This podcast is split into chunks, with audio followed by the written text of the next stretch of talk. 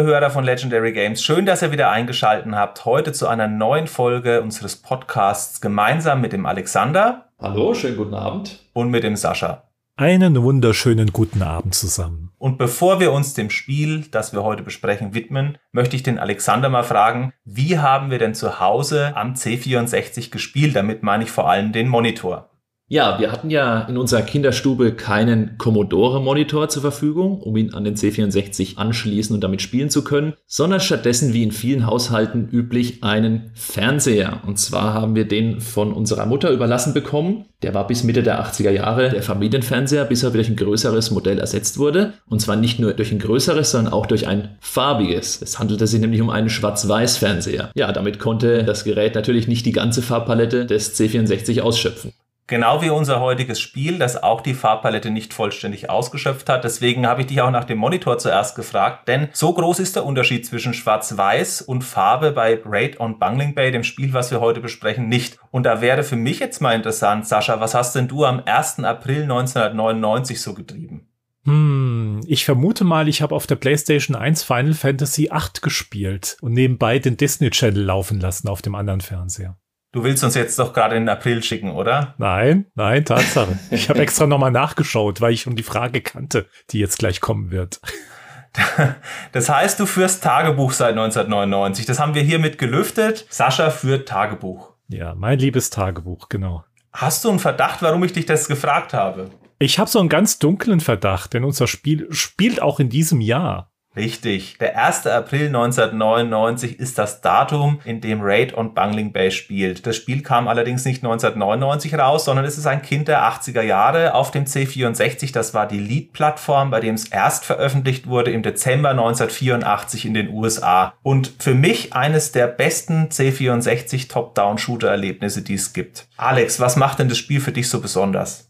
Um es vielleicht nicht gleich zu stark auszubreiten, aber ich freue mich sehr, dass wir heute Raid on Bungling Bay besprechen, weil das auf jeden Fall ein Spiel ist, das unter den vielen guten C64-Spielen oder sehr guten C64-Spielen, die wir früher glücklicherweise hatten, auf jeden Fall eins ist, das in Sachen Spielspaß, Langzeitmotivation und, und ähnlichen Kriterien ganz weit vorne dabei ist. Und im Prinzip keine stupide Highscore-Jagd, wie es in vielen Spielen damals so üblich war, sondern es ist ein bisschen tieferes Spiel. Also wir sprechen da gleich über eine Besonderheit, denn für mich ist das erste Sandbox-Erlebnis, was ich hatte auf einem Computer. Man hat eine Welt, die kann man umfliegen, ähnlich wie ein Globus. Man kann oben rausfliegen, kommt unten raus, man fliegt links raus, kommt rechts raus und umgekehrt. Das ist möglich. Das war auch bei anderen Spielen so, dass es vielleicht irgendwie eine Möglichkeit gab, links den Screen zu verlassen und rechts wieder rauszukommen oder oben und unten. Aber hier ist es tatsächlich eine eigens gebaute Welt, in der man seinen Helikopter zu Kriegszwecken steuert. Und für mich war das eine Komplexität oder ein Erlebnis, was ich bis dahin auf dem C64 nicht erlebt habe. Sascha, vielleicht kannst du kurz sagen, wie du mit Raid on Bungling Bay das erste Mal in Berührung gekommen bist? Das ist eine schöne Geschichte. Ich kannte Raid on Bungling Bay eigentlich gar nicht. Ich kannte ein Spiel, das ich auf einer Kassette hatte. Und zwar keine kopierte Kassette, sondern tatsächlich ein Original von einem Zeitschriftenverlag, dem Sonnenverlag. Den gibt es heute noch.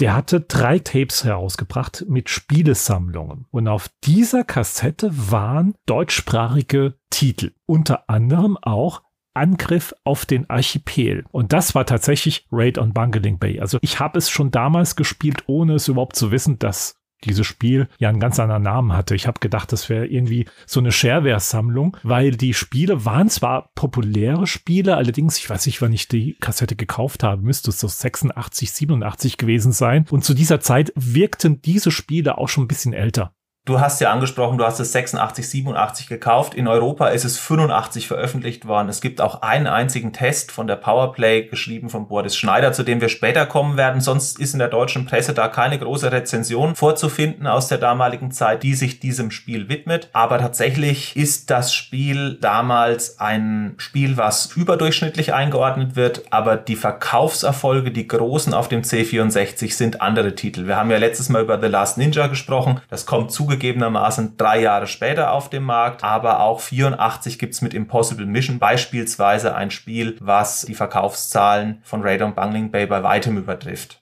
Das hat sicherlich mehrere Gründe gehabt zu dem Zeitpunkt, was eben damals das altbekannte Problem war auf dem C64 mit der Softwarepiraterie, mit den Raubkopien. Das ist natürlich allgemein geläufig, das hat sehr eine große Rolle gespielt, da werden wir später noch drüber sprechen. Aber auch auf der anderen Seite, es war halt kein so großer Hit in dem Sinne. Es war halt auch nur ein einzelner, kleiner, damals unbekannter Entwickler, der das rausgebracht hat. Und der Publisher war jetzt auch nicht unbedingt der, der immer nur die AAA-Spiele rausgebracht hat.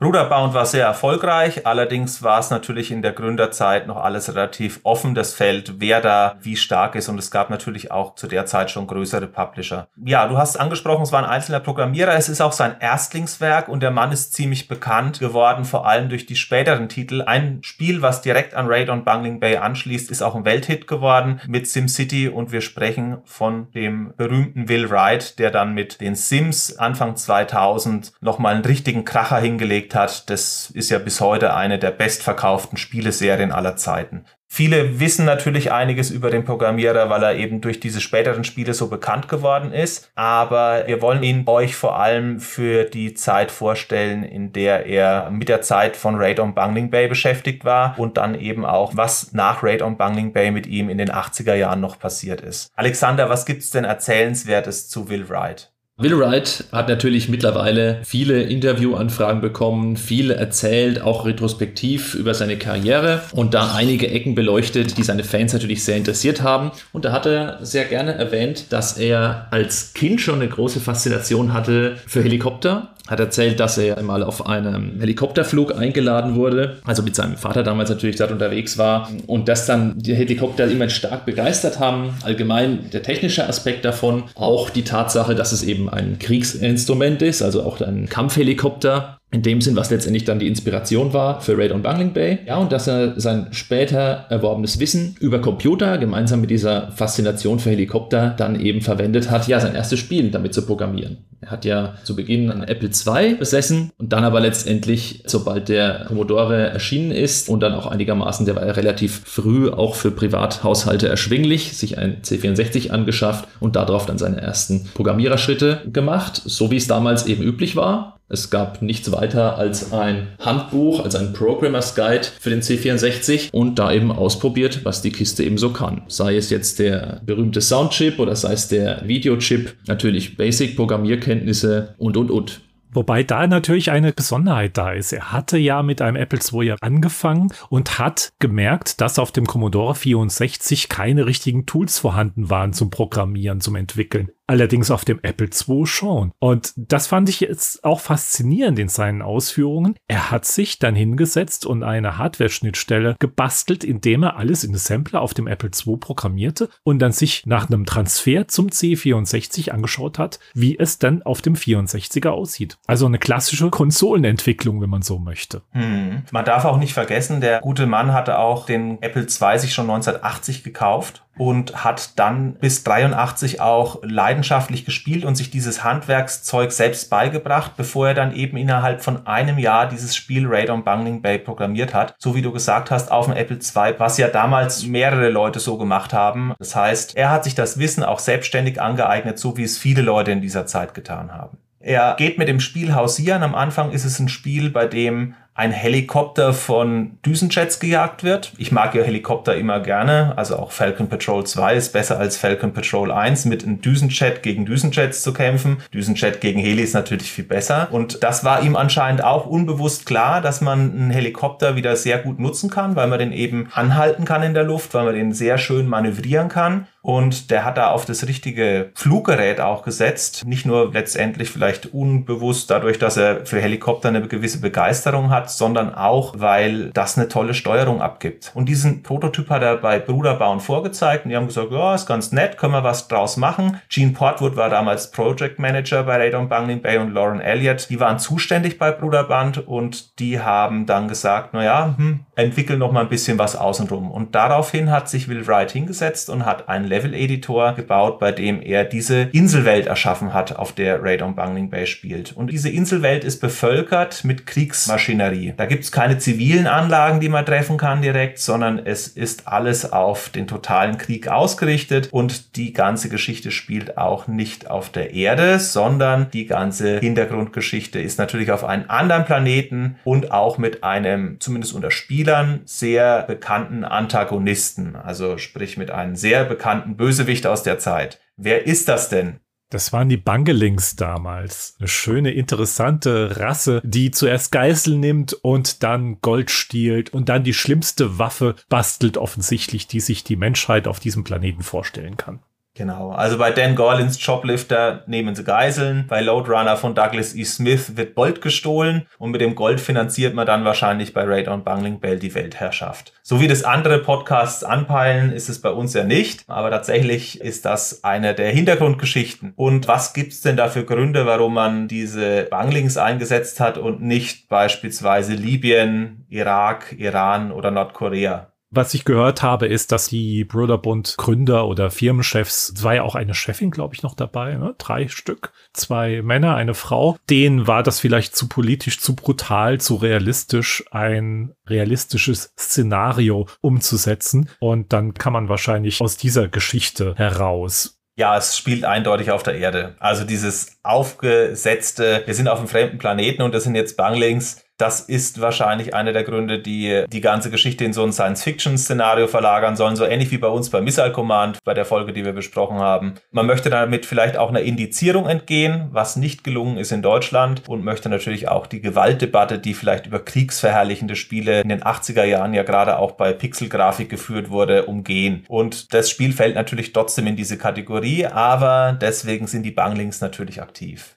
Und es hat ja auch wunderbar funktioniert, hat die Geschichte gezeigt. Nämlich gar nicht. Nämlich gar nicht, genau, ja. Aus der Sicht kann ich schon nachvollziehen, die Indizierungswelle, ich kann ich jetzt nicht genau datieren, wann die begonnen hat, weil die armen Kinder mit ein paar Pixeln, die auf der Bildfläche kollidieren, dann so verstört sind, dass sie dann nicht mehr durchs Leben gehen können. Das war eben zu der Zeit allgegenwärtig. Und natürlich hat man da Sachen unternommen, um dem vielleicht aus dem Weg zu gehen. Und natürlich nimmt man dann als Bösewicht eben nicht, keine Ahnung, die libysche Untergrundorganisation, sondern halt eben die böse Goldstähler Familie, die halt dann die Weltherrschaft an sich reißen würde. Ich meine, James Bond durfte das damals ja auch.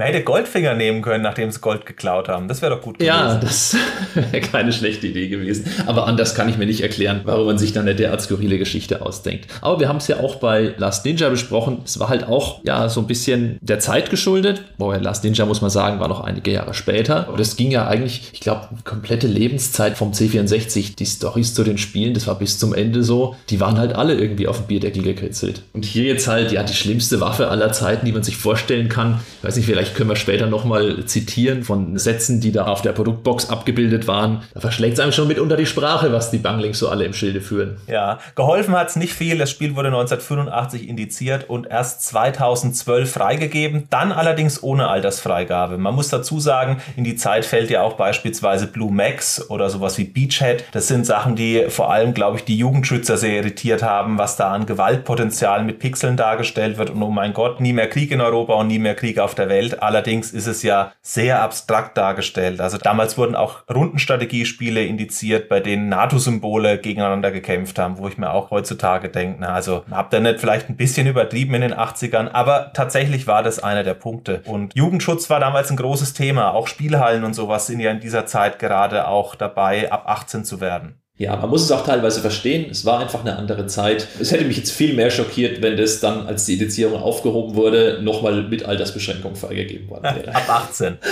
ja, selbst wenn sie da gesagt hätten, ab 12 Jahren, dann hätte ich doch nur den Kopf geschüttelt. Also man muss dazu sagen, das Spiel braucht auch einen gewissen Skill, dass man da durchkommt. Als allererstes Spiel, was man in die Hand nimmt, wird es einen Spieler hemmungslos überfordern, obwohl es sich gut steuert. Ja, genau. Und da können wir ja eigentlich schon fast mal in die Richtung gehen, das Spiel selbst zu beschreiben, was man sieht. Im Prinzip hat der Will Wright hier mit seinem Karteneditor eine Weltkarte gebastelt, die mit dem Helikopter umrundet werden kann. Also wenn ich immer weiter nach links fliege, dann komme ich irgendwann am anderen Ende wieder raus, eben wie wenn ich einen Planeten umrunden würde. Wobei wieder rauskommen nicht ganz richtig ist, weil die Welt die ganze Zeit mitscrollt. Also der Helikopter, den man steuert, befindet sich immer in der Mitte des Bildschirms und die Karte scrollt quasi außenrum. Und zwar auch relativ flüssig, das muss man an der Stelle gleich mal dazu sagen. Ja, und auf der Karte sind fünf Hauptinseln und ein paar kleinere noch oder auch Archipele. Da gibt es eben größere und kleinere Landmassen, die eben mit ja, größtenteils eigentlich Kriegsgerät bevölkert sind. Also man sieht jetzt hier keine Häuser, man sieht jetzt hier keine Einkaufszentren, Parks oder ähnliches, sondern das, was man eigentlich sieht, sind entweder eben Kriegsgerät oder für den Krieg notwendige Infrastruktur, wie beispielsweise Straßen oder Depots oder Häfen oder ähnliches. Natürlich bedarf das Ganze auch immer ein bisschen der Interpretation. Fantasie würde ich jetzt mal nicht sagen wollen, aber natürlich sind da diverse Pixelanhäufungen einfach aufgrund der Auflösung vom C64 geschuldet, bei denen natürlich ein bisschen Interpretationsspielraum gefragt ist, ob das jetzt ein Öldepot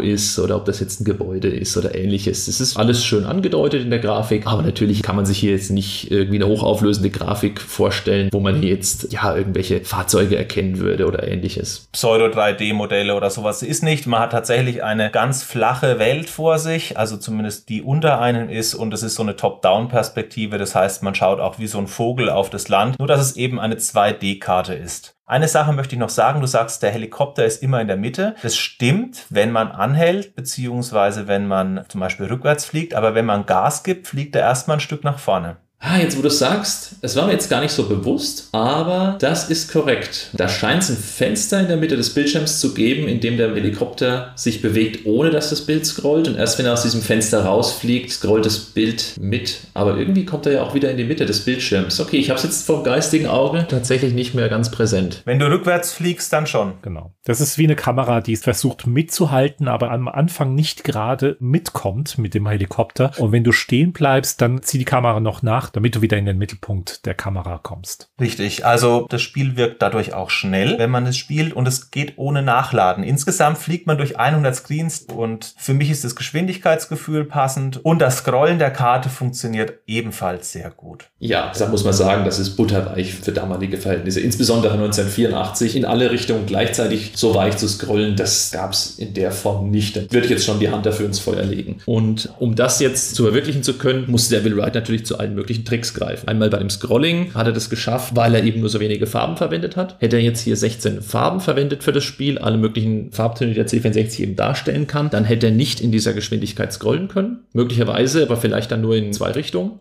Dazu kommt noch auch der Speicherverbrauch für die Karte. Das sind ja 100 Kartenabschnitte, jeweils mit 320 x 200 Pixeln, also insgesamt 100 Stück, wenn es 10 x 10 sind. Und das hat etwa einen Speicherverbrauch von, ich zitiere jetzt hier das C64 Wiki an der Stelle, von 100 Kilobyte. Und das ist eben mehr als auf dem C64 zur Verfügung steht. Und da wir hier einen Planeten, eine Landschaft dargestellt haben aus Wasser- und Landmassen, gibt es jetzt hier natürlich einzelne Screens, in denen keine Landmasse abgebildet ist, wo eben nur Wasser zu sehen ist. Und diesen reinen Wasser Wasserscreen, den hat er eben mehrfach verwendet. Da ist eben jetzt möglicherweise, ich würde sagen, schätzungsweise eine ähnliche Land-Wasser-Verteilung wie auf der Erde. 70% Wasser, vielleicht auch ein bisschen mehr bei Raid on Bowling Bay. Und da konnte er eben einen Großteil des Screens wiederverwenden und hat dadurch den Speicherverbrauch für die Map auf irgendwas um die 30 Kilobyte zusammengeschrumpft. Und das ist natürlich ein super Trick gewesen, um hier so eine große Map erzeugen zu können.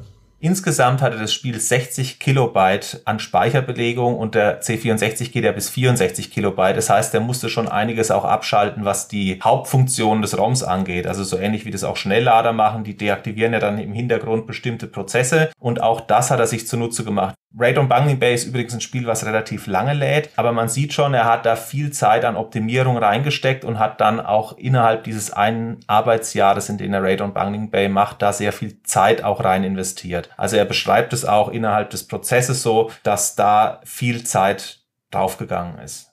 Ja, das hat eine lange Ladezeit. Da würde mich jetzt mal interessieren, wie lange hat denn Sascha das Spiel auf der Kassette geladen? Gott, da fragst du jetzt was. Das ist wahrscheinlich jetzt eine totale Verklärung, weil ich keine Tape-Ladezeiten mehr im Gefühl habe. Also Fakt ist, ich habe auf Play gedrückt, bin dann irgendwo hingegangen oder man hat ja eine ganz andere in die Geduld Schule. als heutzutage. Ja, genau, in die Schule und dann ja, in die Schule. noch was gegessen, wo ich wieder zurückgekommen bin und beim Nachtisch war es endlich mal da. Nee, gefühlt waren es ja immer fünf bis zehn Minuten, aber nochmals, man hatte ein anderes Geduldsprofil als heutzutage. Das stimmt. Am Anfang wird ja dieses Intro geladen, bei dem der Helikopter von links nach rechts fliegt und dann steht er vor einem Frontal und dann kommt und Bungling Bay zu sehen und dann drückt man mit Leertaste weiter und ich habe mir immer gedacht, so den Ladescreen hätte es eigentlich nicht gebraucht. Allerdings ist das natürlich das Vorzeigeding, was so als Frontcover taugen soll. Und dann geht so ein kleiner Balken in etwa einen halben Zentimeter nach oben, bis der Bildschirm dann erscheint. Und das geht ungefähr so 21, 22. Das war zu schnell übrigens gerade.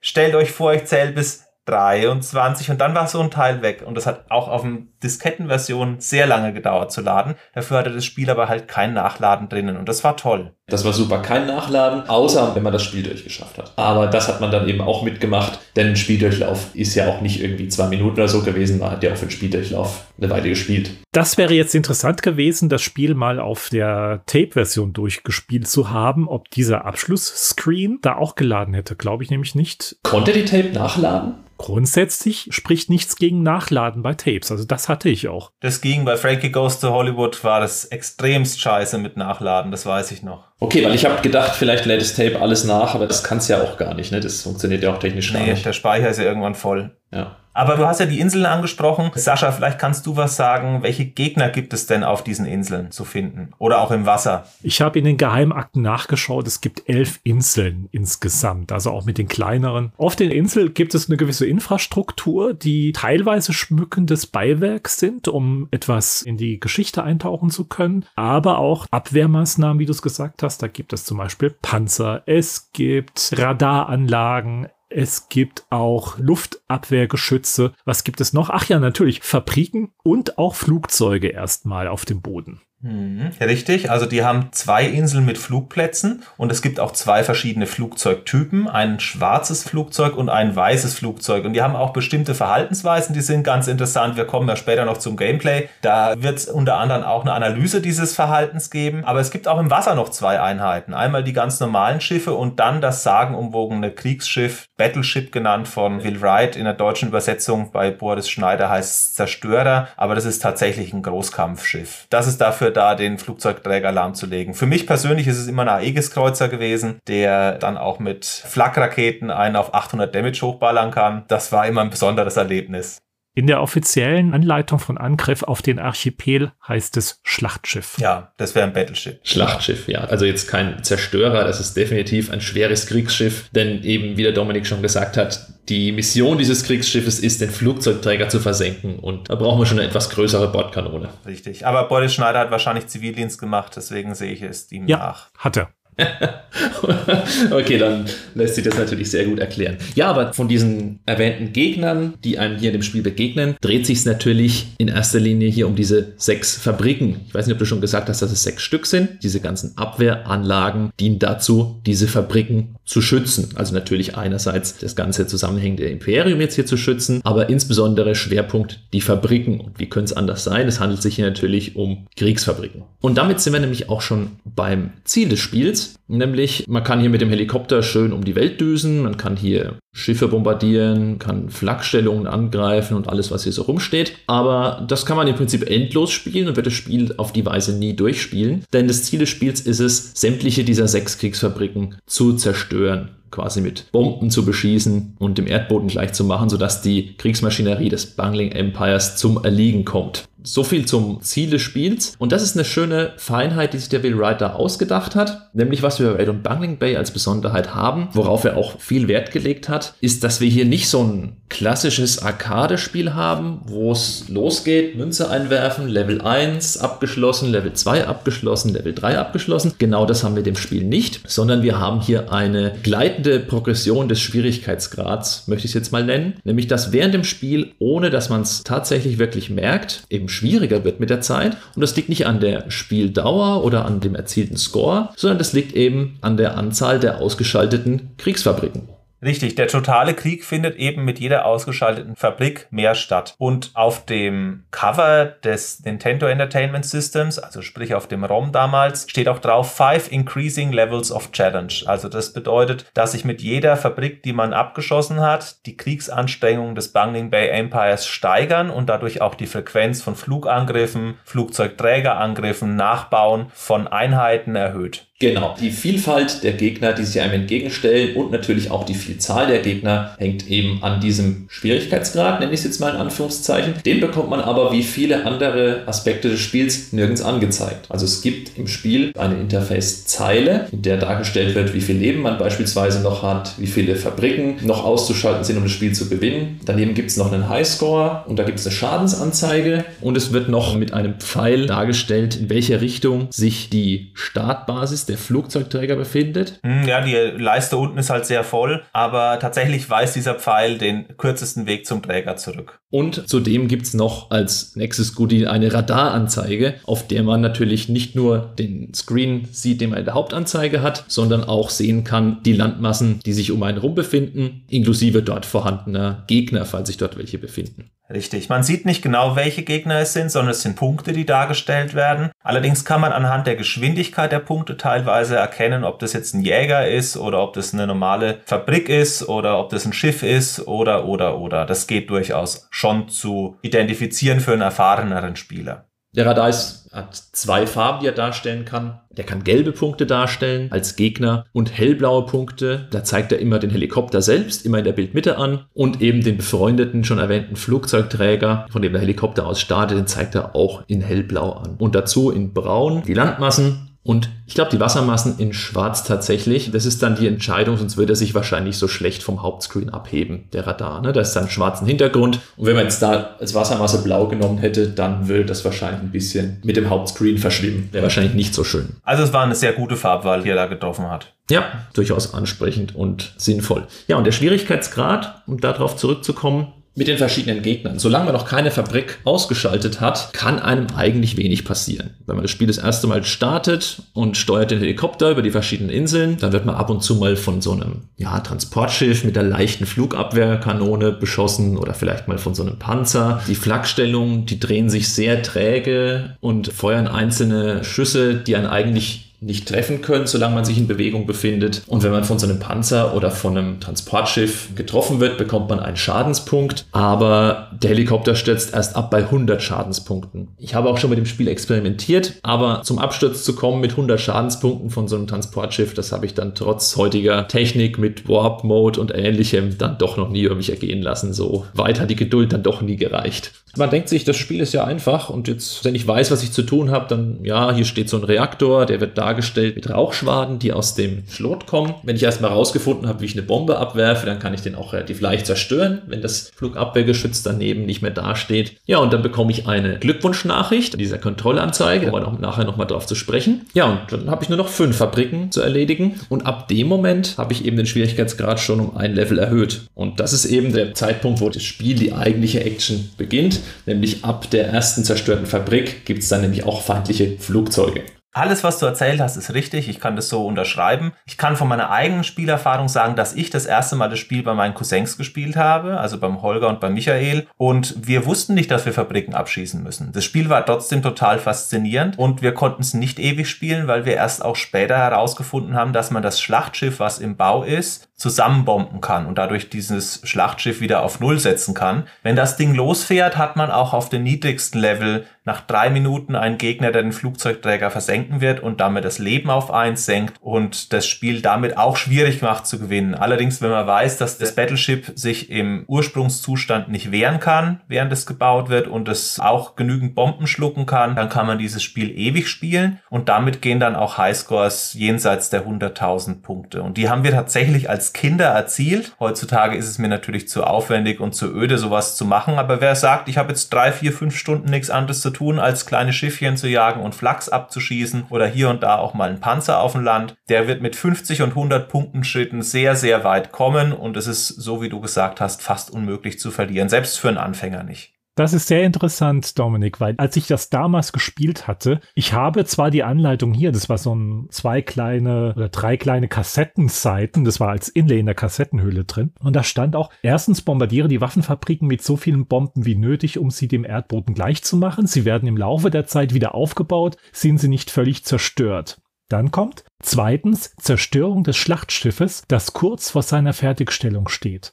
Dadurch, dass ich gelesen hatte, dass die Fabriken sich eh wieder aufbauen, habe ich die immer ignoriert und habe mich immer Richtung Dock hin befrachtet und habe dort immer das Schlachtschiff bombardiert. Und irgendwann habe ich es dann vernachlässigt oder war so schlecht und so beschäftigt, ja, ich starb auch im ersten Level, dass ich praktisch dann das Schlachtschiff vor mir sah und dann hatte ich ja drei Minuten und dann war ja das Spiel eh vorbei. Und die Fabriken, ich weiß nicht, ich habe das damals irgendwie nicht erkannt oder wollte es nicht erkennen, dass ich die Fabriken damals bombardieren musste. Und deswegen ist Raid on the Bungling Bay oder Angriff auf den Archipel für mich schon immer ein 0815-Shooter zur frühen Zeit gewesen. Ein guter, aber das war es dann auch. Hm. Also wenn man die Fabriken nicht zusammenhämmert, dann ist es tatsächlich ein relativ anspruchsloses Spiel, bei dem man in einer Open-World-Sandbox rumfliegt und wartet drauf, bis das Schlachtschiff losfährt. Und dann ist es tatsächlich nochmal eine andere Spielart, weil das Schlachtschiff gibt einen erstens wenig Zeit und ist selbst für erfahrene Spieler relativ schwierig auszuschalten. Also wir können es versenken, auch ohne Leben zu verlieren heutzutage, aber tatsächlich war 1930, bis wir es das erste Mal versenkt haben, sind da Dutzende Helikopter abgestürzt. Und man muss auch wissen, wo man das Schiff treffen kann und wie oft man es treffen muss und wie man es anfliegt. Gerade auch Stichwort Wärmeraketen. Das ist tatsächlich dann nochmal eine andere Schwierigkeit, die damit einhergeht. Aber wenn man das Schiff in ihren Ursprungszustand immer zusammenbombt, ist die Highscore überhaupt kein Problem. Und deswegen finde ich auch die Highscore, das möchte ich am Ende auch nochmal sagen, wie man die vielleicht hätte besser gestalten können, relativ problematisch in Raid on Bangling Bay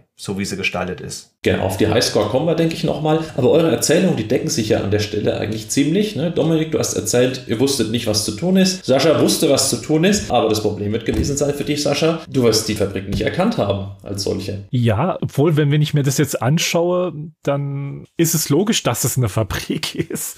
Ja, mit deinem heutigen Wissen vielleicht. Ja, aber ich glaube, das Problem war die fehlende Rückmeldung, wenn ich eine Fabrik bombardiere. Was passiert dann letztendlich? Die Fabrik wird nicht weniger, es baut sich nichts ab. Ich habe vielleicht ein Aufblitzen, aber das war die einzige Rückmeldung gewesen. Du bekommst auch keine Punkte, ne? Mhm. Und die Schlote hören auf zu rauchen in der C64-Version. Ich weiß nicht, wie es auf dem NES ist. Stimmt, da gibt es keine Schlote. Da gibt es keine Schlote und dann ist es nämlich eben schon genau das Problem. Man hat kein Feedback. Die abgeworfene Bombe auf dem Reaktor gibt keine Punkte, weil wäre ja ein Exploit, denn die wird ja repariert. Könnte man ja unendlich Punkte machen, ohne die schwer zu besiegenden Schiffe jagen zu müssen. Richtig. Bei neuen Bomben geht geht normalerweise auch eine Fabrik hoch. Spätere Fabriken brauchen vereinzelt aber mehr Bomben als neun. Da muss man tatsächlich zurückfliegen zum Flugzeugträger, seine Bomben auffüllen und erneut bombardieren, damit eben diese Fabriken hochgehen. Aber es gibt auch welche, die brauchen nur sechs oder sieben Bomben. Also das ist immer unterschiedlich. Genau, also die Kapazität der Bomben ist auf neun beschränkt. Am Flugzeugträger kann man immer wieder während des Spiels landen, wird dort vollständig repariert innerhalb von Sekundenschnelle und da werden auch die Bomben wieder dann voll aufgetankt. Also man hat da wieder neun Stück an Bord, egal wie viele man vorher hatte und dort ist der Vorrat auch endlos. Und normale Schuss hat man immer endlos. Genau, der normale Schuss, also die Bewaffnung des Helikopters ist im Prinzip eine Bordkanone mit unendlich Munition und eben diese neun Bomben. Mehr kann er an der Stelle nicht, aber eine Zweifachbewaffnung war damals natürlich trotzdem schon spektakulär. Jetzt hast du ja gesagt, Sascha, du hast die Fabriken nicht erkannt. Weißt du trotzdem, was für eine Funktion die verschiedenen Einheiten in dem Spiel haben? Jetzt ja,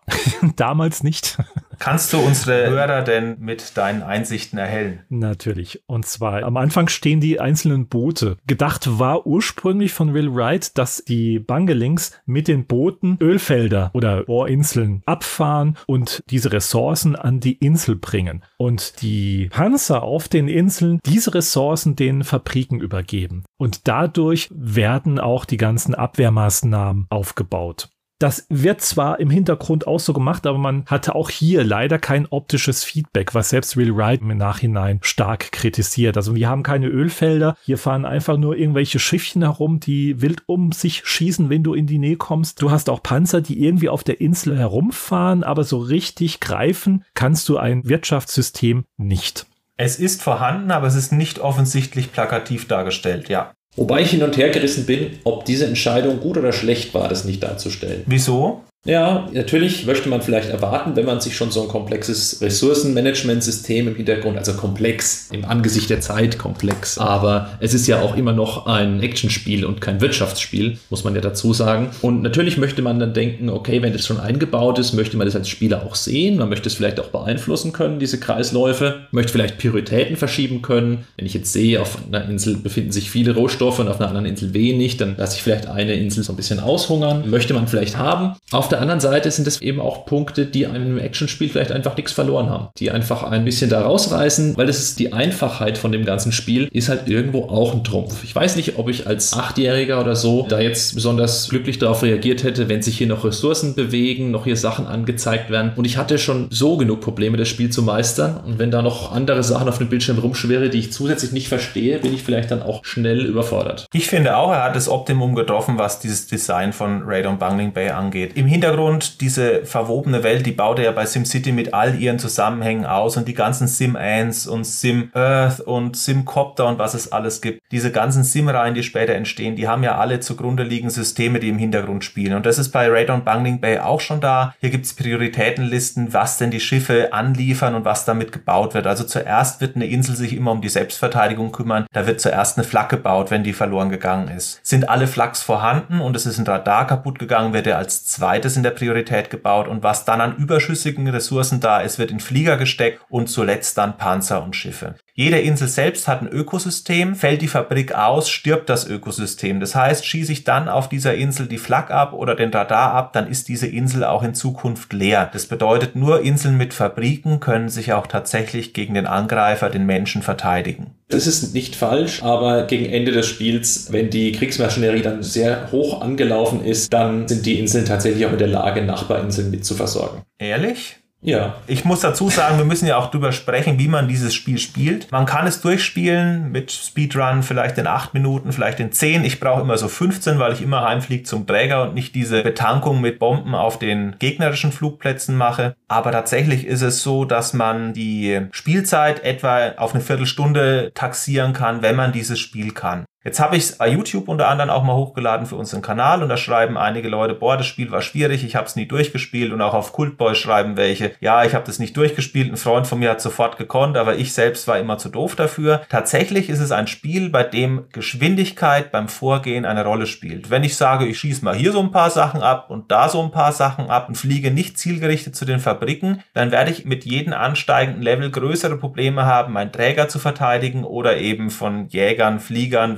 Wärmeraketen oder sonst was runtergeschossen zu werden. Zumindest, wenn man nicht ein Dauerspieler von dem Ding ist. Tatsächlich finde ich, dass man den Schwierigkeitsgrad ab der zweiten, dritten Fabrik schon deutlich merkt, wenn man sich Zeit lässt in dem Spiel. Und Radon Bungling Bay ist eigentlich ein Spiel, bei dem man sich keine Zeit lassen sollte, um erfolgreich zu sein. Das ist absolut richtig. Jetzt haben wir aber schon so viele Gesprächsthemen angeschnitten. Wir haben immer noch nicht über alle Gegnertypen gesprochen. Vielleicht sollten wir das zuerst zu Ende bringen. Der Sascha war ja gerade dabei. Genau, wir haben, wie gesagt, die Boote, die sind ja noch relativ harmlos, die stippern auf dem Meer herum und schießen so ganz leicht dezent wild um sich. Wie du selbst gesagt hast, Alex, der Schaden ist ziemlich harmlos. Trotzdem, sie können nerven nach einer Zeit. Die nächste Stufe oder Gegner sind die Flakgeschütze. Die können schon penetranter sein, aber auch hier, wenn du in Bewegung bleibst, ich sage bewusst wenn und nicht wie ich stehen bleibt, sind die auch noch relativ harmlos. Auch die können nerven. Wenn man so will, sind auch die Panzer das gleiche Prinzip, die fahren auf der Insel herum und tun dir auch nicht sehr weh. Also das sind so alles die, diese harmlosen Verteidigungsanlagen. Jetzt kommt's allerdings. Eine Radarstation ist ja dazu da, um die Flieger herbeizurufen. Und die sind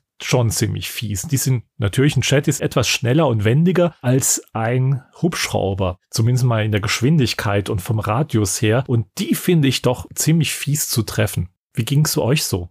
Also in der Kindheitserinnerung haben mich die Jets auch beinahe schon überfordert, weil einfach nicht ganz klar ist, wie man sich gegen die zu verteidigen hat. Aus heutiger Sicht hat man die Kniffe, die man braucht, recht schnell raus. Sascha hat es fast richtig gesagt, die Jets sind sogar in der Endgeschwindigkeit tatsächlich etwas langsamer als der Helikopter, aber die sind natürlich erstmal sehr schnell, weil häufig erwischen sie einen dabei, wie man eine Fabrik bombardiert und dann sind die natürlich voll in Fahrt und der Helikopter steht und muss auch erstmal beschleunigen. Aber der Vorteil des Helikopters ist eben der Wendekreis. Der Wendekreis ist eben deutlich kleiner und man kann sich da zu Nutzen zunutze machen, dass man eben einfach ein bisschen auf die Bremse drückt und dann einen schön engen Wendekreis hat und dann eben ein bisschen um sich schießt und dann erwischt man die Jets auch. Allerdings gibt es da auch kein hundertprozentiges Rezept. Also auch ein absoluter Profispieler wird immer wieder mal einen Treffer von so einem Jet einstecken müssen. Das ist klar. Ein Treffer führt nicht direkt zum Absturz, aber ein Treffer beschädigt natürlich den Helikopter, was sich auf dessen Geschwindigkeit auch auswirkt. Und ein Treffer führt zum nächsten und irgendwann ist eben auch dabei Schluss. Dominik, wie sieht es bei dir aus? Also mein Rezept gegen Flieger ist immer auf die Bremse treten und 360 Grad drehen, vor allem wenn es mehrere sind und man darf sich auch nicht verrückt machen lassen und dann lenken. Also man sollte, wenn dann ganz langsam fliegen. Was hilft ist, wenn einen Jets verfolgen, die Rakete abzuwarten und dann sofort auf die Bremse zu drücken, anzuhalten, den Jet vorbeiziehen zu lassen, sich hinten dranhängen und abschießen. Es geht auch. Aber normalerweise ist das beste Rezept bremsen und dann im 360 Grad Winkel schießen. Das ist mein Rezept gegen die weißen Flieger. Die weißen Flieger sind die Jäger, die schwarzen Flieger sind die Bomber. Zu denen müssen wir ja auch noch kommen. Ja, die sind für dich als Helikopterpilot absolut harmlos. Sie fliegen allerdings Richtung Flugzeugträger. Für den Flugzeugträger sind Bomber natürlich etwas schädlicher als für dich als Helikopterpilot. Deswegen musst du schauen, dass du auch diese Bomber so schnell wie möglich beseitigst, bevor sie deinen Flugzeugträger erreichen, weil der hat auch nur eine gewisse Anzahl von Schadenspunkten und wenn die erreicht sind, sinkt dein Flugzeugträger. Im Endeffekt ist dann deine Fähigkeit als einziger Überlebender in dem Archipel gefragt, gesagt, weil du hast keinen Nachschub mehr an zusätzlichen Helikoptern oder Leben. Genau, man hat dann eins und das war's eben. Alex, mit welchen Formationen greifen die denn immer an? Ja, also mit den Bombern ist es so, man wird benachrichtigt über diesen Ticker. Your carrier is under attack, ist die Zeile, die da schön durchläuft. Und ja, da ist man gut beraten, direkt zum Flugzeugträger zurückzukehren, weil sich dann in dem Moment, als die Nachricht kommt, bereits mindestens ein Bomber beim Flugzeugträger befindet. Natürlich, die Jets parken nicht über den Flugzeugträger und werfen ihre Bomben ab, sondern die drehen da schön ihre Angriffsformationskreise über dem Flugzeugträger. Und das sind in der Regel immer zwei Bomber, die da kommen. Es ist aber ganz schön gemacht. Es wirkt auch dann irgendwie realistisch realistisch direkt, die kommen halt nicht gleichzeitig an. Da kommt der erste Bomber und dann fliegt man dahin. Und wenn man eben den ja nicht rechtzeitig abgeschossen hat, dann kommt halt noch ein zweiter dazu. Und auf einmal jagt man da zwei Bomber, da verliert man auch mal schnell den Überblick, weil die relativ große Wendekreise haben, welcher Bomber denn jetzt überhaupt wo ist. Und auch da, man darf sich da nicht aus der Ruhe bringen lassen, man muss da schön langsam fliegen und kann auch mal ein bisschen verfolgen, aber das sage ich auch, wenn man das als Kind spielt, da ist man glaube ich manchmal zwei Minuten lang beschäftigt, die Bomber zu jagen. Was einen ja als zusätzliche Schwierigkeit noch gibt, man landet und startet ja mit der Feuertaste bzw. mit der Space-Taste und was man als Spieler macht, ist, dass man sich eventuell auf den Träger stellt und ständig startet und landet. Insgesamt hält er dreimal diese Nachricht aus. Das heißt, wenn die erste Nachricht läuft und die dritte Nachricht ist am Ende, dann hat er noch so fünf Sekunden und dann sinkt das Teil auch. Man muss immer auf zwei Bomber warten. Das heißt, wenn nur ein Bomber da ist und man hat ihn abgeschossen, der zweite kommt garantiert. Es kann allerdings sein, dass er sieht, oh, der Hubschrauber ist gerade eben beim Flugzeugträger und er fliegt dann durch. Also das ist ein ganz tolles Erlebnis. Man ist gerade in der Nähe des Flugzeugträgers, weil man sich gerade repariert hat beispielsweise oder Bomben nachgetankt hat und auf einmal sieht man über das Radar schnell sich einen Punkt nähern und denkt, was ist denn das? Ein Flieger? Okay, hebe ich mal ab, könnte ja ein Jäger sein und auf einmal dreht er wieder um. Oder er fliegt einfach drüber. Das Drüberfliegen, das passiert, wenn man den Bomber gerade selber jagt und er wollte eigentlich gerade den Flugzeugträger angreifen und fliegt ihm nach. Aber der bemerkt, dass er verfolgt wird, fliegt direkt über den Flugzeugträger, aber wirft keine Bombe ab, sondern fliegt einfach weiter, als wäre nichts gewesen. Richtig, der will dann einfach nur entkommen. Und das ist echt ein cooles Feature. Das ist ein super Feature. Weil, wenn man den nicht verfolgt, dann greift er auch tatsächlich an. Aber wenn man ihn auf die Nerven geht, dann möchte der einen nur abschütteln.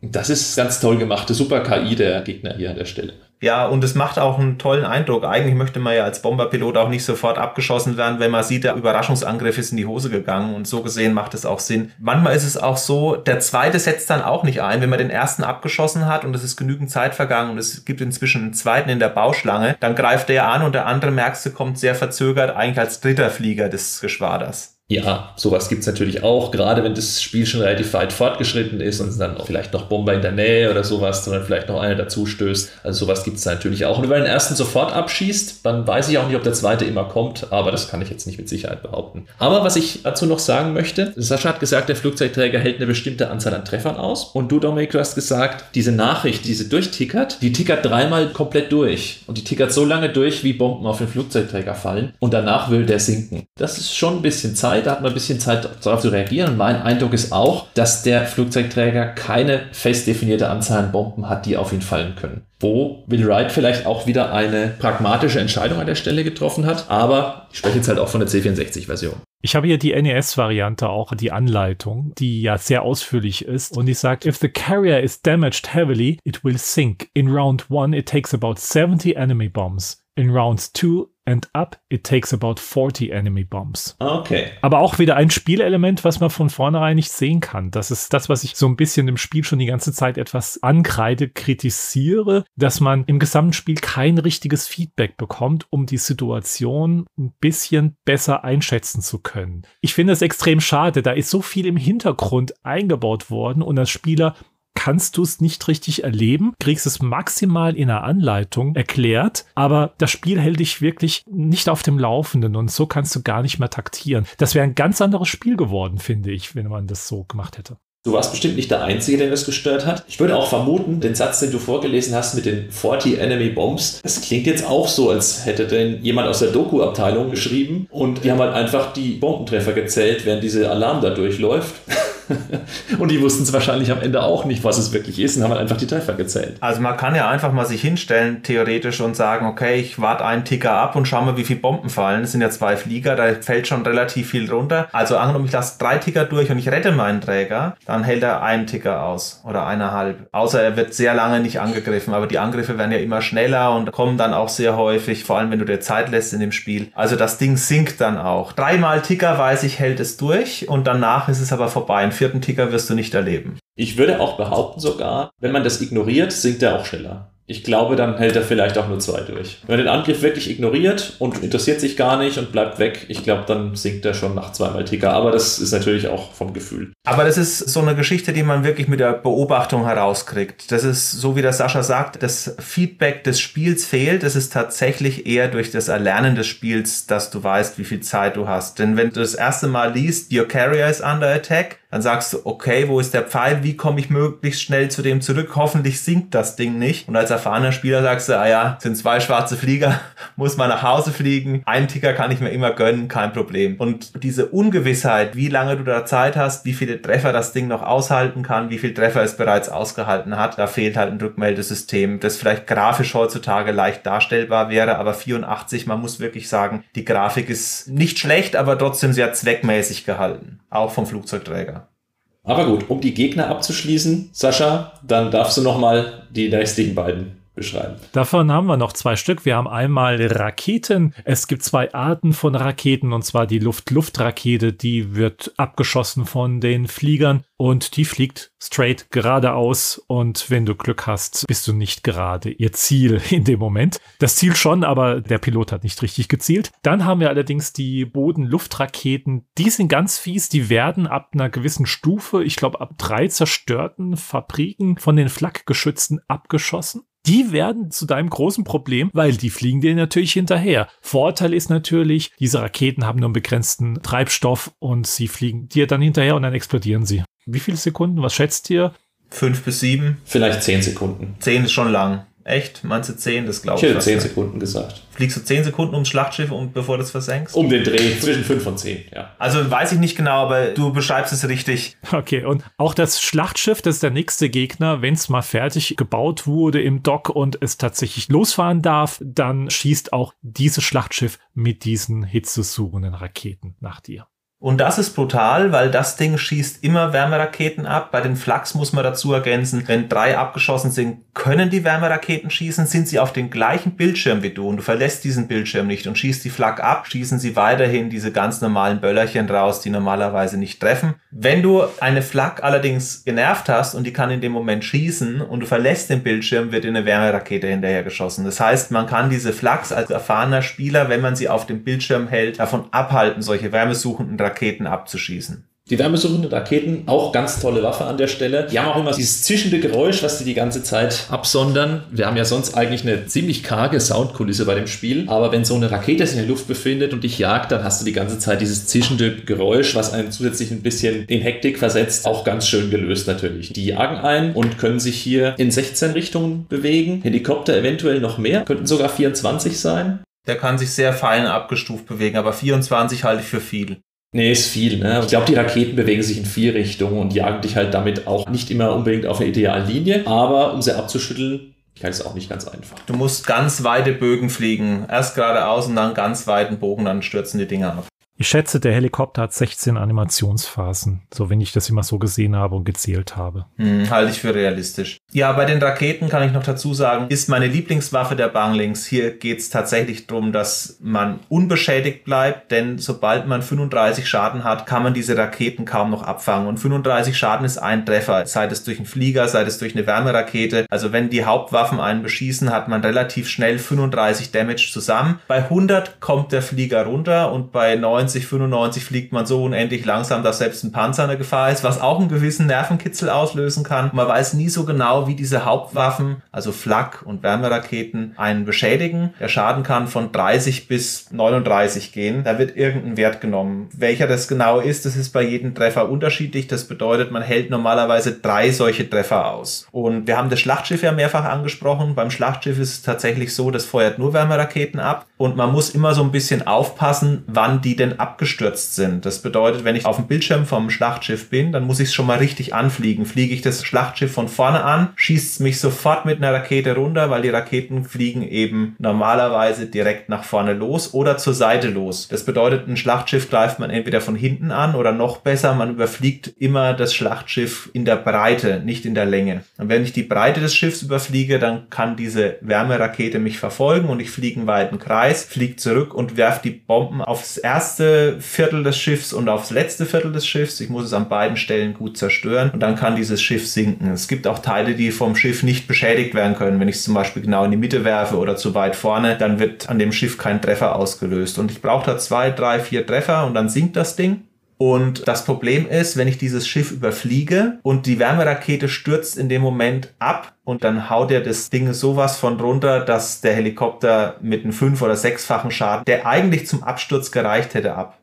Also das ist eben der Fall, dass immer genau eine dieser wärmesuchenden Raketen in der Luft ist, unabhängig davon, ob die von der Flak oder in den meisten Fällen eben von diesem Schlachtschiff kommt. Und sobald die abgestürzt ist aufgrund von Treibstoffmangel, spawnt eben die nächste Rakete am Bug des Schlachtschiffs eben wieder neu. Und wenn man sich da eben dann befindet, dann ja, kann man nur noch zuschauen, wie die Schadensanzeige steigt und sich der Helikopter munter im Kreis dreht, bis er am Ende abstürzt. In der NS-Fassung steht, dass es mehr als zehn Bomben benötigt, um das Schiff sinken zu lassen, wenn es den Dock mal verlässt. Interessant. Möglicherweise haben sie das Schlachtschiff komplett vom Gameplay her geändert. Das würde ich für möglich halten, weil es ist auf dem C64 eben schon eine Wissenschaft für sich. Das muss man lange trainieren, um es tatsächlich zu versenken. Und es ist auch nicht hundertprozentig nachvollziehbar. Es sind reine Erfahrungswerte, wo man dann die Bomben platzieren muss. Wenn man als Anfänger da drüber fliegt, versucht man es möglichst genau zu treffen und das führt nicht zum Erfolg. Man darf nie auf dem Schlachtschiff anhalten. Du musst immer die Bombe im vollen Flug abwerfen. Wer auf dem Schlachtschiff anhält, kann es nur mit einem Absturz versenken. Denn wenn man 100 Schaden hat, kann man diesen Flieger noch lenken. Und die Kontrolle des Fliegers ist nicht mehr so schön wie vorher, aber man hat tatsächlich die Möglichkeit, noch einen Treffer zu landen. Sei es auf einer Fabrik oder sei es eben auch auf dem Schlachtschiff. Und dadurch kriegst du auch ein bisschen raus, wo eventuell ein kritischer Punkt auf dem Schlachtschiff ist, selbst wenn du in dem Moment abstürzt, weil dann ist es dir eh egal, wie viele Raketen du noch abkriegst.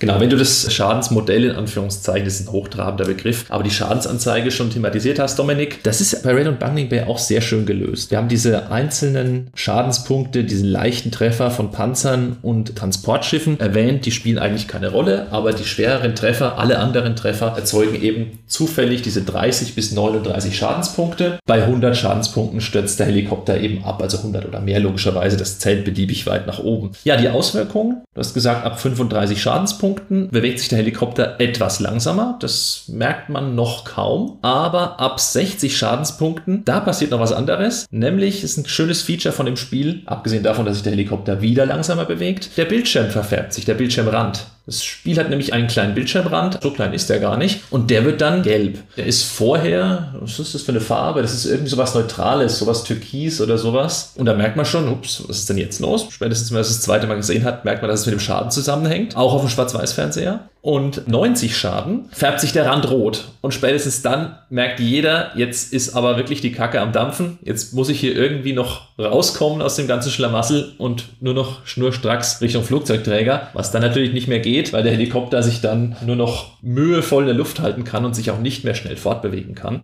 Er hört sich auch anders an. Genau, das wollte ich noch erwähnen. Das ist richtig. Das wird auch durch den Sound untermauert, also relativ intuitives Rotorengeräusch. Das kommt dann so ins Stocken. Das merkt man auch schon, wenn der Helikopter mittelbeschädigt ist, so ab Schaden 60 und ab 90 schafft es der Bill Ryder ziemlich gut, das Gefühl herzustellen für einen Helikopter, der halt nur noch irgendwie so durch die Luft trudelt. Man merkt auch, dass er nicht mehr das volle Tempo fliegen kann. Ab 60 und bei 30 merkst du es schon, aber du merkst es auch akustisch, dass die volle Geschwindigkeit nicht mehr da ist. Genau. Und Dominik, wenn 100 Schadenspunkte erreicht sind, was passiert dann? Das Ding stürzt ab und es gibt so ein helles Geräusch, das sich immer mehr steigert, so mm, und dann geht dieser Flieger runter. Ich weiß nicht genau, wie viele Sekunden, ich hätte jetzt so gesagt drei ungefähr, bis man dann auf dem Boden einschlägt. Und man versucht da eine Fabrik zu treffen oder ein Schlachtschiff im besten Fall oder falls halt nichts da ist, von mir aus auch noch eine Radarstation für 100 Punkte. Aber tatsächlich ist es so, dass dieses Ding sehr schwer zu steuern ist. Wenn man in eine Fabrik fliegt, dann zählt das etwa die Hälfte der Bombenlast. Ich würde sagen, das sind etwa fünf bis sechs Bomben. Wenn eine Fabrik vorher geraucht hat, ist sie danach stillstehend.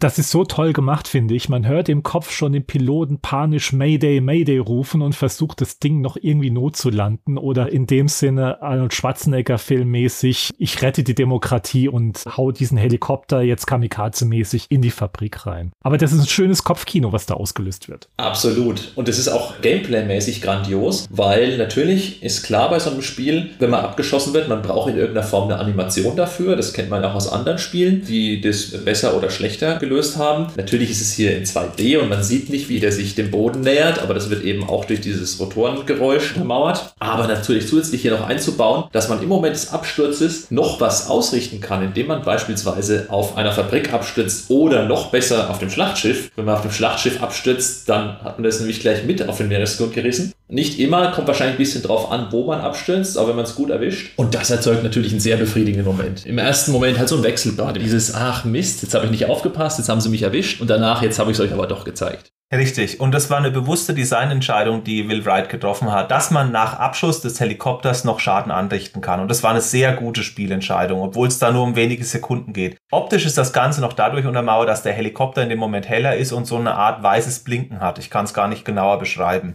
Und auf die Spitze getrieben wird das Ganze ja noch im sehr seltenen Moment gegen Ende des Spiels, wenn man mit seinem letzten Helikopter abgeschossen wird und tatsächlich nur noch eine Fabrik da ist. Dann hat man wirklich die letzten fünf Sekunden, das ist dann das absolute Armageddon, Sieg oder Niederlage. Entweder stürze ich auf der Fabrik ab und gewinne oder nicht und habe verloren. Alex, ich gebe dir recht, der Nervenkitzel ist unheimlich groß, wenn der Helikopter die letzte Fabrik noch mitnimmt und am Ende wird der Sarg durch die Gegend gefahren in der Militärparade, bei der man winkt mit eiernden Reifen. Ja, zu den Einheiten haben wir alles erzählt. Jetzt bist du, Sascha, mit der Steuerung dran. Die Steuerung, genau. Eines der wichtigsten Sachen, die man als Spieler eigentlich zur Verfügung hat. Den Helikopter startet man mit dem Joystick-Knopf. Man hat ja nur einen auf dem C64 und man startet vom Flugzeugträger aus. Die Rotorblätter kommen erst ganz langsam in Schwung und dauert etwas, bis man endlich in Anführungszeichen an Höhe gewinnt. Man sieht es ja nicht, weil kein Schatten oder ähnliches vorhanden ist, aber wenn sie in voller Fahrt sind, kann man den Helikopter steuern. Man drückt nach vorne und der Helikopter kommt in Fahrt. Also das ist eine schöne Beschleunigung nach vorne und wir haben ja vorhin schon die Kamera beschrieben. Die Kamera fährt ein bisschen hinterher. Man kann auch natürlich abstoppen. Wenn man zurückdrückt mit dem Joystick, fliegt man auch etwas langsamer auch rückwärts drückt man den Joystick nach rechts oder links, dann variieren die Animationsphasen. Also ich habe gezählt, es sind ungefähr 16 Stück, wo der Helikopter sich dreht. Und wenn man wieder nach vorne drückt und man ist bei Uhrzeitmäßig 11 Uhr, dann fliegt er auch in diese Richtung um 11 Uhr. Also das Scrolling geht in alle Richtungen, die der Helikopter auch fliegen kann. Zusätzlich vielleicht noch zu erwähnen als Punkt, das ist im Prinzip so eine, wie sagt man, Tank Control mit vorwärts, rückwärts und links und rechts. Also der Helikopter bewegt sich relativ zur Eingaberichtung. Damit habe ich nicht gerechnet, als ich das zuerst gespielt habe. Ich habe natürlich gedacht, wenn ich nach rechts drücke, bewegt sich der Helikopter nach rechts. Aber es ist natürlich eine relative Steuerung. Man braucht ungefähr fünf Minuten, dann ist man drin. Ja, also nicht länger. Also die Steuerung ist sehr, sehr gut gelöst. Auch da ist ausnahmsweise ein gutes Feedback im Spiel vorhanden. Dann haben wir noch den Feuerknopf. Der ist multifunktional. Also sprich, wenn ich starten möchte, drücke ich den Feuerknopf. Wenn ich über dem Flugzeugträger mich befinde und da den Feuerknopf wieder betätige, lande ich. Das dauert auch einen kurzen Moment, bis die Rotorblätter stoppen. Auf dem Flugzeugträger wird man gleich repariert und man kann neun Bomben wieder maximal aufladen. Der Feuerknopf hat natürlich auch noch die Funktion, damit die Minigun in so einem Hubschrauber losfeuern kann. Und wenn man den Knopf gedrückt hält, wird eine Bombe abgeworfen. Ungefähr eine halbe Sekunde gedrückt halten, das reicht. Mit Space kann man auch Dauerfeuer machen.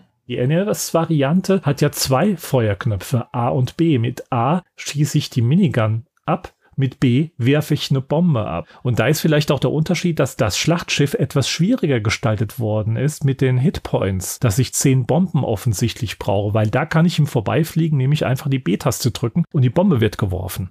Beim C64 musste ein gewisses Timing haben, dass die Bombe abgeworfen wird. Ja, du kannst auch 10 Sekunden halten und dann drüber fliegen. Das habe ich immer gemacht, also dass ich wesentlich länger schon diese Bombentaste halte. Aber wenn man das relativ kurzfristig macht, ist es tatsächlich mit viel Timing gefragt, ja. Aber Sascha, wenn du sagst, es waren zwei Tasten, konnte man dann ein Dauerfeuer machen mit der Minigun auf dem NES? Mhm weil eben die Steuerung auf dem C64 bei gedrückt gehaltenem Knopf eine Bombe abgeworfen hat, sobald der Knopf losgelassen wurde, mit leichter Verzögerung. Dauerfeuer ging mit dem Joystick eben nicht. Das ist eine interessante Frage, ist mir gar nicht aufgefallen. Diese Frage habe ich mir gar nicht gestellt beim Anspielen. Und Dauerfeuer ist bei Raid Bungling Bay ein sehr wichtiges Element. Zur damaligen Zeit war das eben gar nicht so einfach. Natürlich gab es Joysticks, die es unterstützt haben, aber eben Dauerfeuer mit dem Joystick, der es nicht unterstützt, ging nicht. Also was die Steuerung angeht, es gibt ja die Tastatursteuerung bei C64, da gibt es die Space-Taste und damit kannst du Dauerfeuer auslösen. Ansonsten, wenn du es mit einem reinen Joystick spielst und die Tastatur außen vor lässt, dann hast du schon einige Probleme, da Dauerfeuer zu haben und dann ist das Spiel nochmal einen Ticken schwieriger. Zumal die Space-Taste schön und gut für jemand, der im Emulator mit der Tastatur spielt. Allerdings für jemand, der mit Joystick spielt, hilft die Space-Taste wenig, wenn er beide Hände am Joystick hat. Aber du hast ja auch rausgefunden, man konnte Radon Bungling Bay laut Manual auch mit Tastatur steuern. Komplett mit Tastatur. Das habe ich auch im C64-Wiki nachgelesen. Es gibt eine Tastaturbelegung, die das alles abdeckt. Ich konnte es allerdings beim Spielen im Emulator nicht feststellen, dass das einwandfrei funktioniert. Da haben sich irgendwie die Tasten gegenseitig blockiert. Ich weiß nicht, woran das jetzt im Detail lag, ob das an der emulierten Tastatur lag oder an was auch immer. Jedenfalls war es nicht wirklich spielbar mit den Tastaturtasten. Also natürlich spielt man den Joystick, ist eben auch auf die Tastatur gemappt, aber das ist eben in dem Fall was anderes. Und die Tasten IJKL und Z und Leertasten Taste, mit denen ließ es sich nicht wirklich spielen. Mein Fazit zur Steuerung ist, dass sie relativ gelungen ist. Logischerweise auf dem C64 nur ein Feuerknopf. Gut, man hätte jetzt, wäre sowas denkbar gewesen, dass ich mit einer Tastaturtaste Bomben abwerfe oder ähnliches, aber das war wahrscheinlich auch eine bewusste Designentscheidung von Will Wright, dass er das eben nicht wollte, dass man nicht eine Hand vom Joystick wegnimmt, weil es eben auch kein sehr schönes Spielgefühl ist. Spiel bietet auch genug Action, dass man sich das eigentlich in den meisten Situationen gar nicht leisten kann. Und eigentlich funktioniert es auch ziemlich gut. Ich sage aber deshalb eigentlich, weil man eben mit dem Feuerknopf drei Sachen macht, wie das Sascha schon richtig gesagt hat. Minigun feuern, Bombe abwerfen oder starten und landen auf dem Flugzeugträger. Mit einfachem Klick.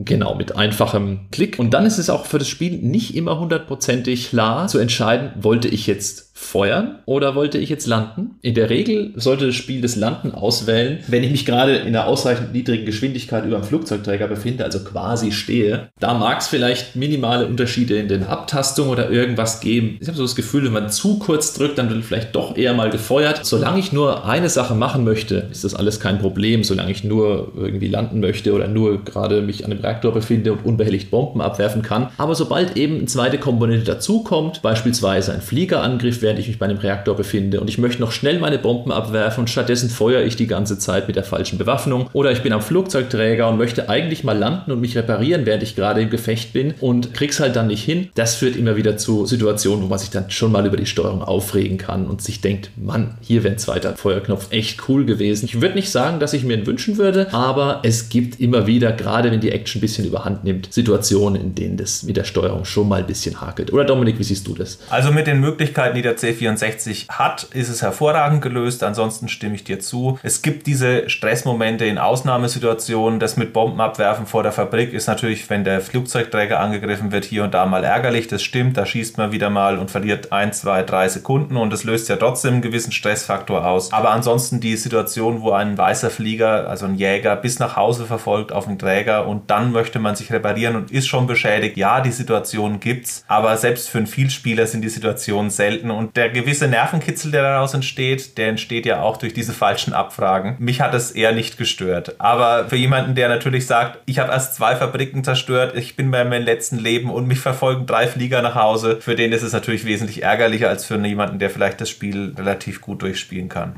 Sascha, wie ist es denn auf dem NES? Gibt es da Probleme oder ist das alles? Nö, das ist eine 1 zu 1 Umsetzung, außer mit dem Unterschied, dass du eben mit der B-Taste die Bombe abwirfst. Aber ansonsten finde ich da keine negativen Auswirkungen. Es kommt halt drauf an, was dir besser liegt, ob du ein Gamepad oder ein Joystick in der Hand hast. Es gibt ja insgesamt drei Versionen. Die C64-Version als die ursprüngliche von Will Wright entwickelte Version. Und dann kam für den MSX und für den NES 1985 für den japanischen Markt eben das Spiel nochmal raus raus in einer konvertierten Version. Will Wright sagt auch selber, er hat die Daten geschickt, den Code, und die haben dann das Ding ohne Nachfragen umgesetzt und es ist vom Spielgefühl nahe dran an dem C64. Wesentliche Unterschiede bei Taktik oder Spielgefühl sind ihm nicht so sonderlich aufgefallen, aber trotzdem gibt es Unterschiede. Und Sascha, ich weiß, du hast in der Nachbetrachtung die NES-Version vor allem auch angespielt. Was ist denn da züglich Interface und Spielgefühl anders? Also als allererstes, das Ganze wurde von Hudson Soft umgesetzt, die ja auch zum Beispiel damals mit Bombament bekannt wurden. Der Entwickler war ein gewisser Kikuta Masaki. Ja, und der Unterschied, der allererste Unterschied ist schon beim Titelbild. Da wird Will Wright in der japanischen Fassung erstmal gar nicht erwähnt, in der US-Fassung schon. Da ist das Copyright tatsächlich bei ihm, in Japan wahrscheinlich nicht, warum auch immer. Aber der krasse Unterschied schon von Anfang an ist tatsächlich, a, es gibt eine Musik, wenn es auch nur eine Fanfare oder ein merkwürdiger Marsch Marsch ein Gedudel im Hintergrund ist, während man fliegt. Also nichts Außergewöhnliches. Man hätte es sich auch sparen können. Und optisch, was einem sofort ins Auge fällt, das Interface ist nicht unten in einem Streifen, sondern mitten auf dem Bildschirm sieht man die Punktezahl und auch unten die restlichen Fabriken. Und was auf jeden Fall fehlt, ist die Minimap. Die ist nicht existent. Also ohne Radar ist schon mal hart. Also man sieht der Version klar an, es ist mehr der Nintendo-Stil. Das ist ganz klar, man möchte wenig Interface-Elemente haben, man kommt nicht ohne aus. Ich denke, Nintendo wird diese Interface-Zeile am Boden einfach hässlich gefunden haben und gesagt haben, nein, wir wollen es eher solche Interface-Elemente, wie man vielleicht in Mario-Spielen oder ähnliches hat, kurz drüber gelegt, kurze Zeile eingeblendet und mehr möchte man da nicht haben. Und ich glaube auch, dass sowas wie eine Radarkarte, dass denn es einfach designmäßig überhaupt nicht gefallen hat. Vielleicht hätten sie es auch nicht umsetzen können technisch, das weiß ich nicht, aber es passt denen nicht richtig ins Design. Also ich finde die Fußzeile, also diese Tickerzeile, in der ganz unten die Informationen angezeigt werden, total gut beim C64, denn es raubt weder dem Bild irgendwie seine Immersion, noch dass es den Spieler sonderlich stört und es gibt sehr viele Informationen. Beim NES ist es so, dieses User Interface, der Pfeil ist zu sehen mitten im Bild, wo der Flugzeugträger sich befindet, die Damage-Zahl ist zu sehen, die Bomben sind zu sehen, die Fabrik, die Score ist zu sehen. Also lauter so Sachen, wo ich mir denke, naja, muss man oben die Score einblenden im Bild und im unteren Teil in der Mitte dann relativ gut lesbar und groß Damage, Bomben, Fabriken und den Pfeil für den Flugzeugträger. Zugegebenermaßen für jemanden, der reinkommt in das Spiel, für den ist es vielleicht offensichtlicher und plakativer zu sehen, aber die Immersion wird aus meiner Sicht schon gestört. Es erinnert mich doch sehr stark an eine Arcade-Version von Raid on Bungling Bay. Genau, also auch so wie es aufgemacht ist, würde ich auch eher sagen, dass es eine Arcade-Version ist. Interessant ist auch, dass Raid on Bungling Bay in die Arcades gekommen ist, allerdings nur in Japan. Es gibt zwei Versionen im Westen beziehungsweise in Amerika. Und zwar hat Will Wright und Bruderbound auf Nachfrage gefragt, wie sieht's denn aus? Können wir auch so einen Automaten kriegen? Und dann hat Nintendo den beiden einen gebaut. Der von Will Wright ist 1991 bei seinem Hausbrand in LA draufgegangen. Das heißt, dann gab es nur noch den vom Bruderbound und die ganzen Arcades aus Japan sind auch verschwunden, weshalb es jetzt jemanden gibt, der hat dann auch ein Interview mit Will Wright geführt, der hat diesen Automaten sich über den ROM-Teil zusammengebaut und auch das Gefühl praktisch für so einen Automaten wieder erzeugt und damit gibt es jetzt zumindest laut der Aussage des Interviewers von Will Wright einen Automaten, der Raid on Bungling Bay heute noch hat. Ich weiß nicht genau, wie es aussieht mit den japanischen Automaten, das kann ich nicht beantworten. Dazu habe ich auch keine Informationen gefunden. Aber im Westen war es nie ein Automatenspiel und Nintendo hat eben Will Wright und Bruder Bound zumindest mit einem Automaten jeweils ausgestattet von den Automatenversionen der Raid on Bungling Bay Spiele für die Spielhallen in Japan. Und die waren angeblich deckungsgleich mit den Nintendo-Spielen, allerdings mit etwas besseren Grafiken laut Will Wrights Erinnerung. Aber wir sind ja dabei, die MSX-Version zu machen und die NES-Version. Was ich zur NES-Version sagen kann, also die Einheitentypen sind alle gleich geblieben. Die Karte ist die gleiche. Zumindest habe ich so das Gefühl gehabt, wo ich drüber geflogen bin, sind keine größeren Änderungen gewesen. Bei der MSX-Version habe ich ein Bild gesehen, bei der der Artstyle nochmal ein bisschen anders ist. Hat mir eigentlich ganz gut gefallen. Allerdings hatte ich auch das Gefühl, dass die Karte geändert wäre. Ich habe allerdings die MSX-Version nie gespielt. Wie sieht denn das da bei euch aus? Ist auf dem NES tatsächlich die gleiche Karte? Eine ähnliche Karte auf alle Fälle. Ziemlich gleich. Ich habe tatsächlich nur die C64-Version gespielt, deswegen kann ich dazu leider nichts sagen. Ich kenne die Karte auch zu schlecht, um genau zu sagen, da ist das und da ist jenes. Ich habe das immer nach Gefühl gespielt und versucht mich zu orientieren. Aber da kann ich die Deckungsgleichheit weder bestätigen noch bestreiten. Ob die MSX-Version auch die gleiche Karte hat oder eine andere, kann ich auch leider nicht sagen. Aber man muss sagen, die MSX-Version ruckelt ohne Ende. Die ist echt schwierig anzuschauen. Vielleicht ist es ein anderes Erlebnis, wenn man es selbst spielt, aber zuzuschauen ist schon sehr, sehr, sehr anstrengend. Ich habe aber noch zwei weitere Unterschiede bei der NES-Version. Einmal, es gibt kein Endescreen, es gibt keine Zeitung am Ende, es gibt auch keine große Parade, sondern ganz nüchtern der Bildschirm mit dem Schriftzug completed. Mehr gibt's da nicht. Und dann fängt es wieder von vorne an mit einem höheren Schwierigkeitsgrad. Ach, und es gibt auch von Anfang an ein Game A und Game B. Und Game B fängt, glaube ich, mit Level 4 an, soweit ich das weiß. Oder mit gleichen Einstellungen. Also da geht es gleich von Anfang an zur Sache. Und der nächste Punkt ist, es sind schon mehr als zwei Punkte. es gibt einen Zwei-Spieler-Modus. Der eine Spieler spielt ganz normal den Hubschrauber, den Wildfire und der zweite Spieler steuert in einer gewissen Art und Weise die Gegner.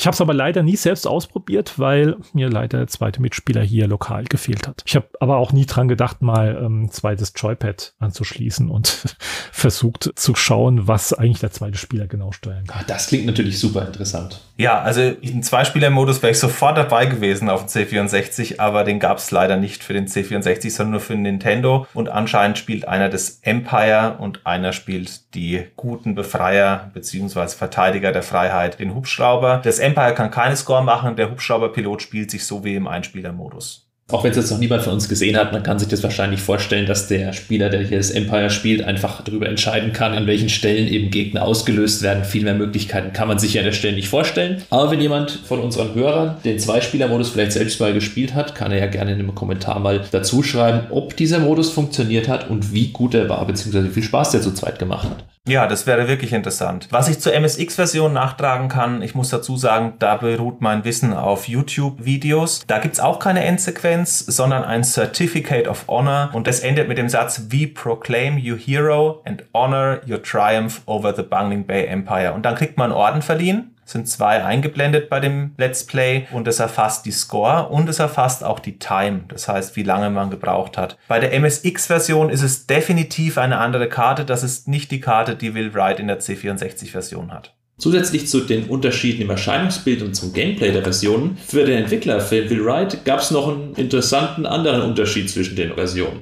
Ja, da ging es nicht so um das Spielerische, sondern vor allem auch um das Wirtschaftliche. Im Gegensatz zu den Spielerischen, wo vielleicht noch SOS und Alert und sowas zu lesen ist bei NES und MSX, war für ihn der größte Alarm, dass sich das Ding auf dem C64 nicht so gut verkauft hat wie gedacht. Denn er sagt selber, jeder hatte das Spiel, aber keiner hat dafür bezahlt. Insgesamt sind auf dem C64 20 bis 30.000 Kopien verkauft worden. Und das ist relativ wenig. Wir wissen, der Sascha hat es auf einen Bundle gekauft. Ich weiß nicht, ob das da mit reingerechnet ist, aber verglichen mit den Verkaufszahlen, die es in Japan auf dem NES erzielt hat, das ist einfach in keinem Verhältnis. Das ist eine lächerliche Zahl. Natürlich total lächerlich. Man darf nicht vergessen, auch 1984 sind zwar nicht die 20 Millionen Endgeräte vom C64 erreicht, aber es war damals schon eine sehr erfolgreiche Plattform und die Blüte stand noch bevor und so ein Spiel hat sich ja nicht nur ein, zwei, drei, vier Wochen verkauft, sondern das waren ja meistens über Monate Verkaufsschlager. Wenn man sich die Verkaufscharts der damaligen heutigen Zeit anschaut, dann sind Titel oft Dauerbrenner da drin. Und Raid on Bungling Bay war keiner.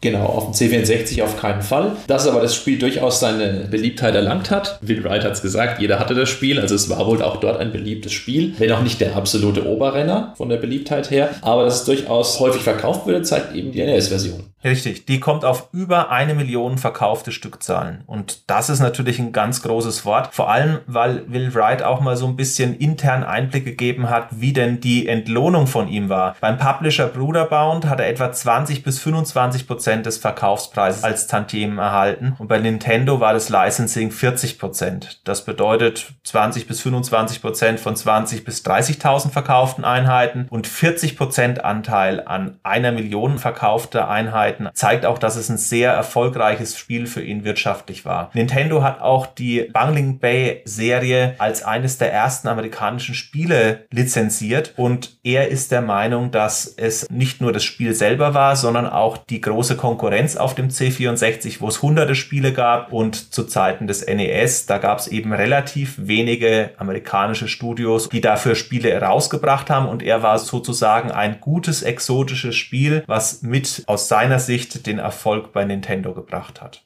Wir hatten bei den Versionen MSX und NES schon über das Ende des Spiels gesprochen. Wie sieht denn das Ende des Spiels am C64 aus, Sascha? Und wie kommt man da am besten hin, deiner Meinung nach? An Dominik dann die Frage. Genau, das soll lieber Dominik beantworten, wie man da hinkommt. Du hast ja die Version nicht gespielt. Nein, es gibt je nach Ausgangslage, das heißt, je nachdem, wie viel Leben man verbraucht hat, erhält man beim Sieg über das Bungling Empire einen Zeitungsausschnitt, die Schlagzeile, dass das besiegt wurde. Und je nachdem, wie viel Leben man verbraucht hat, ändert sich auch der Text. Der wird dann auch entsprechend sehr interessant abgewandelt. So nach dem Motto, der Held des Tages, wir haben keinen Helikopter verloren oder wir haben zwei Piloten verloren und die anderen haben es rausgerissen. Irgendwie, also jetzt ziemlich negativ ausgedrückt, aber ich finde es ist ein sehr interessanter Stil. Es hätte wirklich von einer Zeitung, von einem Journalist in Kriegszeiten geschrieben worden sein.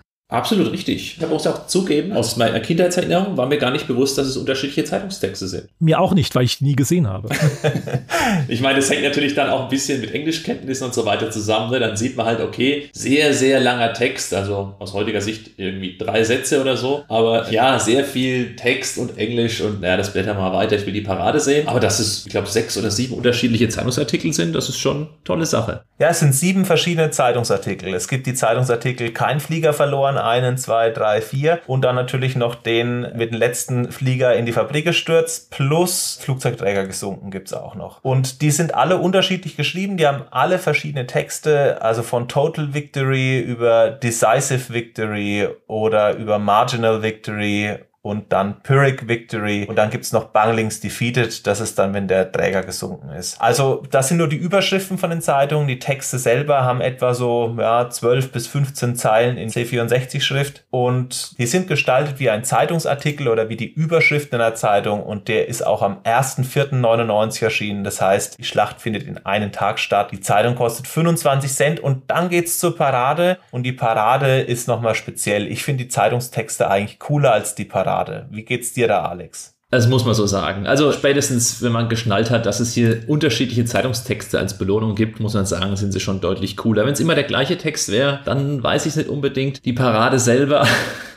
ja, was sieht man da? Man sieht ein Auto mit eiernden Reifen, das durch einen Straßenzug fährt. Im Hintergrund wird Feuerwerk gezündet und die Menschen jubeln einem zu. Und es ist halt auch so ein bisschen Hintergrundrauschen zu hören. Ja, das Feuerwerk sieht ganz nett aus. Und der Wagen, der kullert so ganz langsam raus aus dem Bildschirm. Deswegen eiern die Reifen auch. Ja, genau. Ich glaube, das kann man dann auch abbrechen, wenn man sich das nicht bis zum Ende anschauen will. Und man wird dann direkt zur Highscore weitergeleitet. Aber eigentlich ist die Zeitung das schönere Feature. Das hat eben diesen Hauptartikel, es hat nebenbei noch so kleinere Nebenartikel, so die Parade findet heute Abend statt und sowas. Das ist also ja, nicht mordsmäßig viel Text, aber das ist eigentlich die schönere Belohnung an der Stelle. Außer man steht auf die Feuerwerkeffekte, aber die sind jetzt auch nicht mehr als zeitgemäß, sage ich jetzt mal.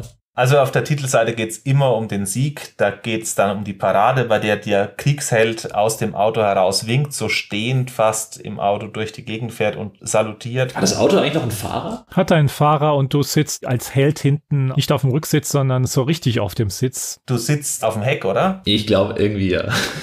ja, erinnert mich so ein bisschen dran, wie die Astronauten damals durch die Gegend gefahren wurden. Das ist so ein bisschen die Endsequenz, die man vielleicht damit vergleichen kann in der Realität. Ja, Zeitungsartikel, wie gesagt, eine ganz großartige Sache. Hat mich sehr motiviert, auch mal alles auszuprobieren und vielleicht ein Leben mehr zu verlieren, einfach nur um zu sehen, was da auch für Zeitungsartikel erscheinen. Persönlich finde ich das Ende sehr gelungen. Dann kommt die Highscore und bei der Highscore trägt man drei Buchstaben ein, nicht seinen Namen und gibt dann eben die Punktzahl rein. Und zu der Punktzahl kann man nochmal sagen, also ein Panzer und ein Schiff gibt 50, eine Flak gibt 100 Punkte, eine zerstörte Fabrik gibt 5000 und das zerstörte Battleship auch 5000. Jeder jeder Helikopter, der übrig geblieben ist, gibt 5000 und fürs Gewinnen des Spiels gibt's auch nochmal 5000. Das sind alle Punkte, die man in dem Spiel erzielen kann. Ich glaube, Radarstation ist auch noch 100. Aber das war so ziemlich die Bepunktung. Und da stellt sich für mich, seit ich spiele, die Frage, ist das eigentlich eine gute Highscore oder ist das eigentlich eine faire Highscore? Ja oder nein? Ja, wir hatten ja die gleiche Frage auch bei Last Ninja gestellt und sind da, glaube ich, über die drei Teile zum Entschluss gekommen, dass man die Highscore eigentlich nicht unbedingt gebraucht hätte. Bei dem Spiel, hm, ich meine, es ist halt ein Actionspiel. Man schießt halt Gegner ab und dass man da erwartet, dass man da in irgendeiner Art mit belohnt wird mit dem Punktesystem, ja, das kann ich nachvollziehen. Ne? Dass es ein Spieler erwartet, ich habe jetzt hier einen Flieger abgeschossen, ich möchte jetzt meine Punkte haben. Allein dieses Scoring-System, ja, das ist ja auch nicht so mordskreativ gemacht vom Will Wright. Der hat halt am Ende gesagt, komm, jetzt machen wir nochmal 5000. Ach, und fürs Schiff, was machen? Ach, komm, wir machen nochmal 5000 und extra extra Leben übrig, nochmal 5000. Da hat er sich auch keine großen Balancing-Gedanken gemacht. Ich würde sagen, ähnlich wie bei Les Ninja, ein Spiel muss eine Highscore haben. In dem Spiel noch nachvollziehbarer, aber die Highscore sagt am Ende nichts aus darüber, wie gut man das Spiel gespielt hat. Eben, du kannst es ja unendlich in die Länge ziehen, allein schon am Anfang. Und dann verzerrst du ja praktisch das gesamte Ergebnis. Genau, über diesen Einstiegslevel, wo man beliebig Punkte horten kann, mit dem richtigen Hinweis, dass irgendwann das Schlachtschiff ausläuft, aber wenn man das immer rechtzeitig bombardiert, dann kann man da unendlich Punkte sammeln und langweilt sich dann halt ein bisschen. Und das führt die Highscore ein bisschen ad absurdum. Das ist dann nur vergleichbar, wenn man halt sagt, dass man das explizit nicht macht. Aber selbst dann kann man auch, bevor man die letzte Fabrik bombardiert, noch sämtliche Gegner von der Karte tilgen. Fürs Spiel Spielziel tut es nichts zur Sache, es gibt halt einfach mehr Punkte. Was wäre denn ein besserer Ansatz für die Highscore gewesen? A, entweder komplett weglassen, weil du ja ein bestimmtes Ziel dafür hast. Das Spiel ist dazu da, um durchgespielt zu werden und keine Endlosschleifen wie ein River Raid oder Saxon oder ähnliche Arcade-Spielchen, sondern du hast ein festes Ziel und wenn du es erreicht hast, Glückwunsch. Oder aber diese unendlichen Wellen irgendwie versuchen zu vermeiden. Aber da wird es, glaube ich, ziemlich schwer und dann hast du wahrscheinlich Routinen drin, die zu viel Speicher verbraucht hätten und auch zu viel Zeit gekostet hätten. Ich muss auch nach kurzem Überlegen mit dem Sascha anschließen und sagen, eigentlich besser wäre nur gewesen, indem man sie weglässt. Ich widerspreche. Aus meiner Sicht wäre das Beste gewesen, einen Zeit-Highscore zu machen. Oh, interessant. Interessant, ja. Also ich hätte es über die Zeit gelöst, wie schnell kannst du das Empire besiegen und wie viele Helis bleiben übrig. Das wäre für mich der Ansatz gewesen, dass man sagt, man zählt, wie viele Helis sind übrig geblieben, wie viele Punkte hast du erzielt und die Zeit ist der eigentliche maßgebliche Faktor. Wie schnell wirst du denn mit diesem Empire fertig? Sehr unüblich zu der Zeit, aber ist ein Ansatz. Keine übliche Highscore zu der Zeit, richtig. Also man hätte die Zeit auch stoppen müssen. Das macht ja Radon Bungling Bay im Hintergrund nicht. Aber aus meiner Sicht wäre das die fairste Highscore gewesen. Will Wright hätte jetzt wahrscheinlich gesagt, schönes Feature, Dominik, aber so viel Speicher hatte ich nicht mehr zur Verfügung. Richtig, die Uhr wäre nicht mehr reingegangen. Hätte eine Wasserfläche mehr machen müssen statt eine Insel. Das Spiel an sich hat so viele versteckte oder nicht auf den ersten Blick offensichtliche Zusammenhänge innerhalb des Spielprinzips und ist aber so heruntergebrochen drauf, dass es schnell ist, Spaß macht, fordernd ist und trotzdem besiegbar, dass es aus meiner Sicht bei der Highscore nur so in der B-Note Abzüge gibt. Also das ist nicht das Entscheidende, warum man Raid und Bungling Bay sagt, man verliert die Motivation. Ich habe es immer wieder auch gespielt, obwohl ich es schon durch hatte. Es gibt ja Spiele, die spielt man durch und dann lässt man sie liegen liegen. Das war bei Raid on Bungling Bay nicht der Fall. Was wir noch nicht erwähnt hatten, was aber nur ein kleines Detail eigentlich ist, die Ausgangssituation, also ich beziehe mich hier immer in meinen Ausführungen auf die C64-Version, die Ausgangssituation im Spiel ist immer ein kleines bisschen anders. Abgesehen davon, dass die Gegner, die zu Beginn existieren, seien es die Schiffe oder die ein oder andere Radarstation oder ähnliches, nicht immer am Anfang an der gleichen Stelle unbedingt stehen müssen. Das hat aber keine Auswirkung aufs Spiel, weil die werden sowieso ständig nachgebaut und abgeschossen. Aber der Startpunkt ist immer ein kleines bisschen unterschiedlich. Man startet immer mit dem Helikopter auf dem Flugzeugträger Flugzeugträger und die Fahrrinne in Anführungszeichen des Flugzeugträgers, das ist immer so eine vertikale Achse, auf der der sich bewegt. Also der bewegt sich quasi immer in Nord-Süd-Richtung, er fährt immer von Süden nach Norden, genau. Und zwar relativ langsam, wie sich eben ein Schiff von der Größe eben vorwärts bewegt. Also fliegen kann man deutlich schneller und der lässt sich auch nicht anhalten und der startet zu Beginn auf einem zufälligen Punkt auf dieser Y-Achse. Und jetzt ist es eben so, das hat eigentlich gar keine großen Auswirkungen aufs Spiel. Dadurch hat man natürlich am Anfang, ist man näher an der einen Insel, an Insel A wie an Insel C jetzt meinetwegen, aber das macht eigentlich eigentlich nichts aus. Das ist eigentlich keine Auswirkung aufs Spiel. An einer Stelle allerdings schon. Und zwar, wenn es eben um dieses Sagen, um, um ein Schlachtschiff geht, das ja sobald es fertiggestellt wird, ausläuft aus dem dafür vorgesehenen Hafen und nach Westen ausläuft. So, das heißt, es ist maximal weit weg eigentlich von der Fahrrinne des Flugzeugträgers. Wenn es eine Steuerborddrehung machen würde, wäre es eigentlich gleich da, aber es läuft lieber nach Westen aus und fährt über die ganze Karte und bleibt irgendwann in der Fahrrinne des Flugzeugträgers stehen und wartet auf den Flugzeugträger. Und sobald der Flugzeugträger in Reichweite der Geschütze ist, wird er eben versenkt automatisch. Und ja, jetzt ist natürlich so, in Abhängigkeit des Ausgangspunktes vom Spiel hat man natürlich ein paar Sekunden oder lass es ein, zwei Minuten, na doch, so schnell fährt er gar nicht. Das können schon durchaus ein paar Minuten sein, die man mehr oder weniger Zeit hat, bis der Flugzeugträger eben dann beim Schlachtschiff angekommen ist. Das ist halt rein zufällig und das ist auch bestimmt keine bewusste Entscheidung jetzt gewesen. Das war halt einfach so aus, naja, Abwechslung einfach ein bisschen, soll am Anfang ein bisschen anders aussehen. Will Wright wollte wahrscheinlich nicht, dass ich, wenn ich nach links fliege, immer bei der gleichen Insel bin. Sorgt einfach für ein bisschen mehr Abwechslung. Hat aber an der Stelle tatsächlich eine kleine Auswirkung aufs Spielgeschehen selbst dann. Ja, Will Wright sagt auch in den Rückschauen, die er mit Radon Bungling Bay verbindet, dass das Battleship drei Minuten braucht, bis der Carrier sinkt nach dessen Fertigstellung. Das ist allerdings wirklich so, wie du sagst. Wenn der Schlachtschiff tatsächlich so gestartet ist, dass es den Flugzeugträger verfehlt, dann muss es an dieser Stelle parken und muss eine weitere Umrundung des Flugzeugträgers abwarten, was dann eben zu mehr Zeit führt. Also sehe ich genauso, hängt ein bisschen vom Zufall ab, je nachdem, wann das Schiff fertig wird. Du kannst es ja auch unterwegs noch zusammenbomben und je nachdem, in welcher Spurrinne oder Fahrrinne dein Flugzeugträger anfängt, von der Positionierung Nord-Süd her. Genau, also wenn er sagt, es dauert drei Minuten, das kann vielleicht sein, dass das Schiff drei Minuten bis zur Rinne braucht, aber man kann ja am Anfang, wo es noch keine ernstzunehmenden Gegner gibt, da kann man ja mal so eine Spazierfahrt machen in dieser Rinne und kann da mal die Zeit stoppen, wer es möchte. Ich würde sagen, es dauert auch ein paar Minuten. Ja, dauert, richtig. Aber die bauen ja auch mit sechs Fabriken das Schiff sehr, sehr langsam. Ja, ich habe auch noch was, und zwar die Schwierigkeit des Spiels. Also für mich, ich könnte es einen Tick härter vertragen inzwischen, aber damals waren die Rückmeldungen, Alan Weiss war als Playtester eingesetzt, zu schwer und zu schnell. Ja, da kann ich mich ihm nur anschließen. Für mich ist es immer noch zu schwer und zu schnell. Ich habe bis heute noch nicht den Endscreen, gäbe es YouTube nicht, hätte ich den nie gesehen.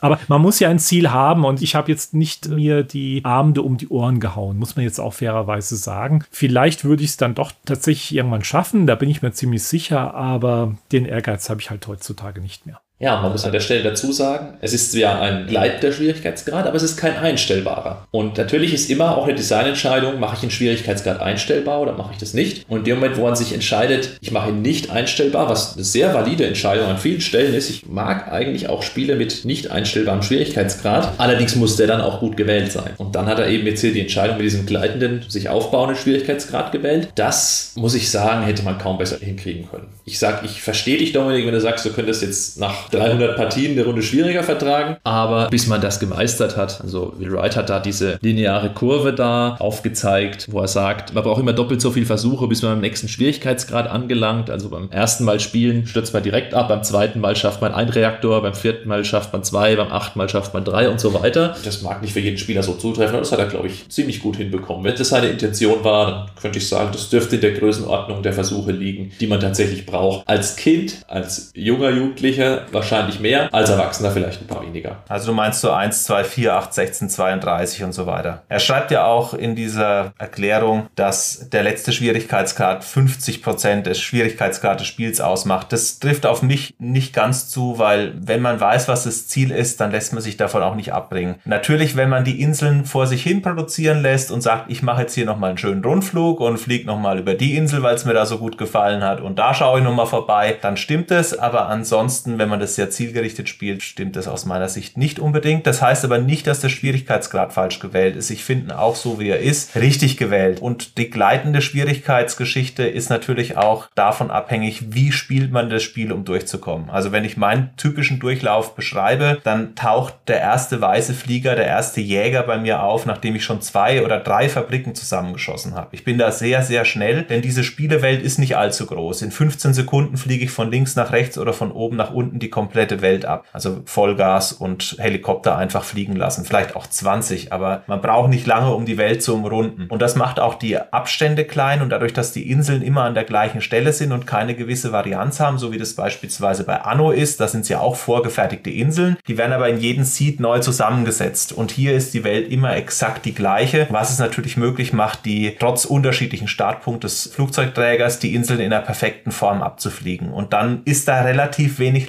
Luftkampf. Wenn man kein Programm hat, wo man sagt, ich fliege zuerst dahin, dann dahin, dann dahin, ach, jetzt bin ich gerade da, da ist noch ein Reaktor, den bombe ich auch noch schnell zusammen, sondern man lässt sich wirklich auf dieses Abnutzungskampfding ein, dann ist Raid on Bungling Bay auch heute noch ein forderndes Spiel.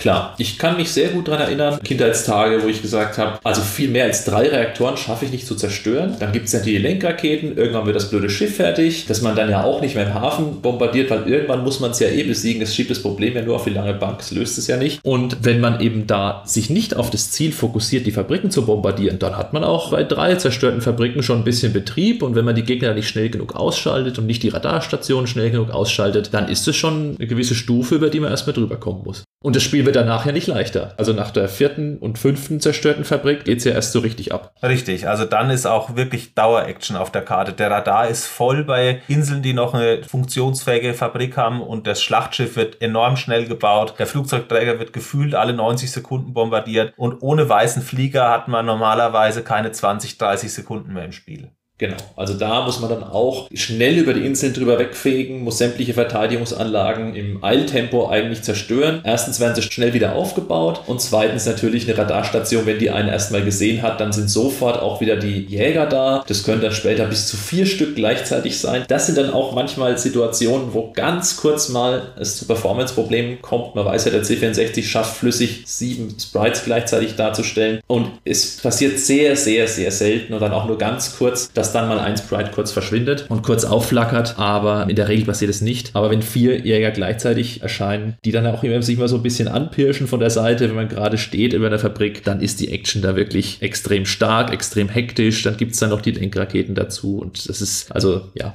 Nervenkitzel ist vorhanden. Genau, da spielt es eine sehr große Rolle als Siegstrategie, um das da vielleicht auch anzufügen, für welche Fabrik man sich entscheidet, als letztes zu zerstören. Das spielt eine sehr große Rolle fürs Spielziel. Wenn man da keinen Plan hat und da einfach irgendeine, die zum Schluss übrig bleibt, nimmt oder sich die leichtesten am Anfang rauspickt, da kann man sich das Spiel deutlich erschweren. Natürlich kann man das auch als bewussten Schwierigkeitsgrad so spielen.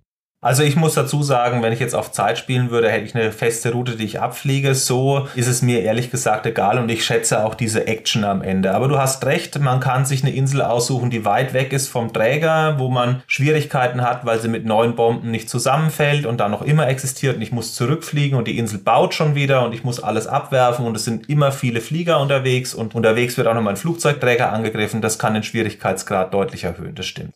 Zum Spiel selber ist eigentlich aus meiner Sicht das Wesentliche gesagt. Sascha, du bist ja unser Mann für die Musik. Wie schaut's denn da aus? Wer hat denn bei Raid on Bungling Bay komponiert? Ich bin jetzt etwas sprachlos, weil es gibt keine Musik. Doch, im Intro gibt es eine Musik, wenn man das als Musik verstehen kann. Und zwar werden immer zwei Basstöne angespielt. Bum, ja, das bum, sind ja die Rotoren. Bum, bum. Während der Hubschrauber schön vorbeifliegt. Das zählt bei dir als, als Musik. Nein, nein, nein, nein, nein, nein, nein. Das ist Musik. Die Rotoren sind nochmal extra. Es wird tatsächlich ein Bass angespielt, also immer zwei Töne und soll ein bisschen Spannung erzeugen, bevor der Hubschrauber von unten nach oben auf dich hochfliegt und auf dich schießt. Das ist richtig. Das ist okay, wenn das als Musik zählt.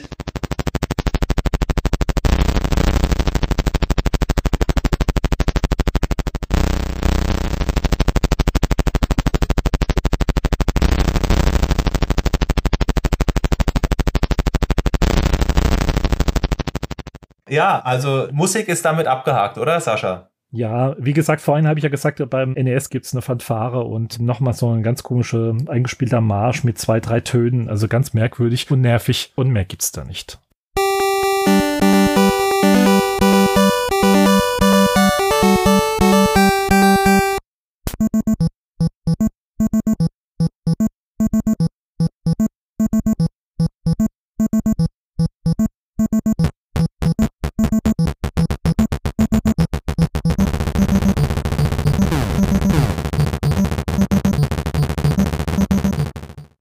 Mir gefällt am besten der Sound, wenn der Ticker anfängt.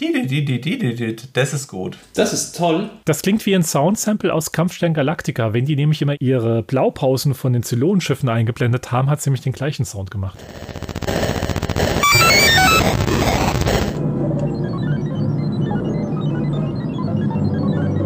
Warbook says a Cylon tanker.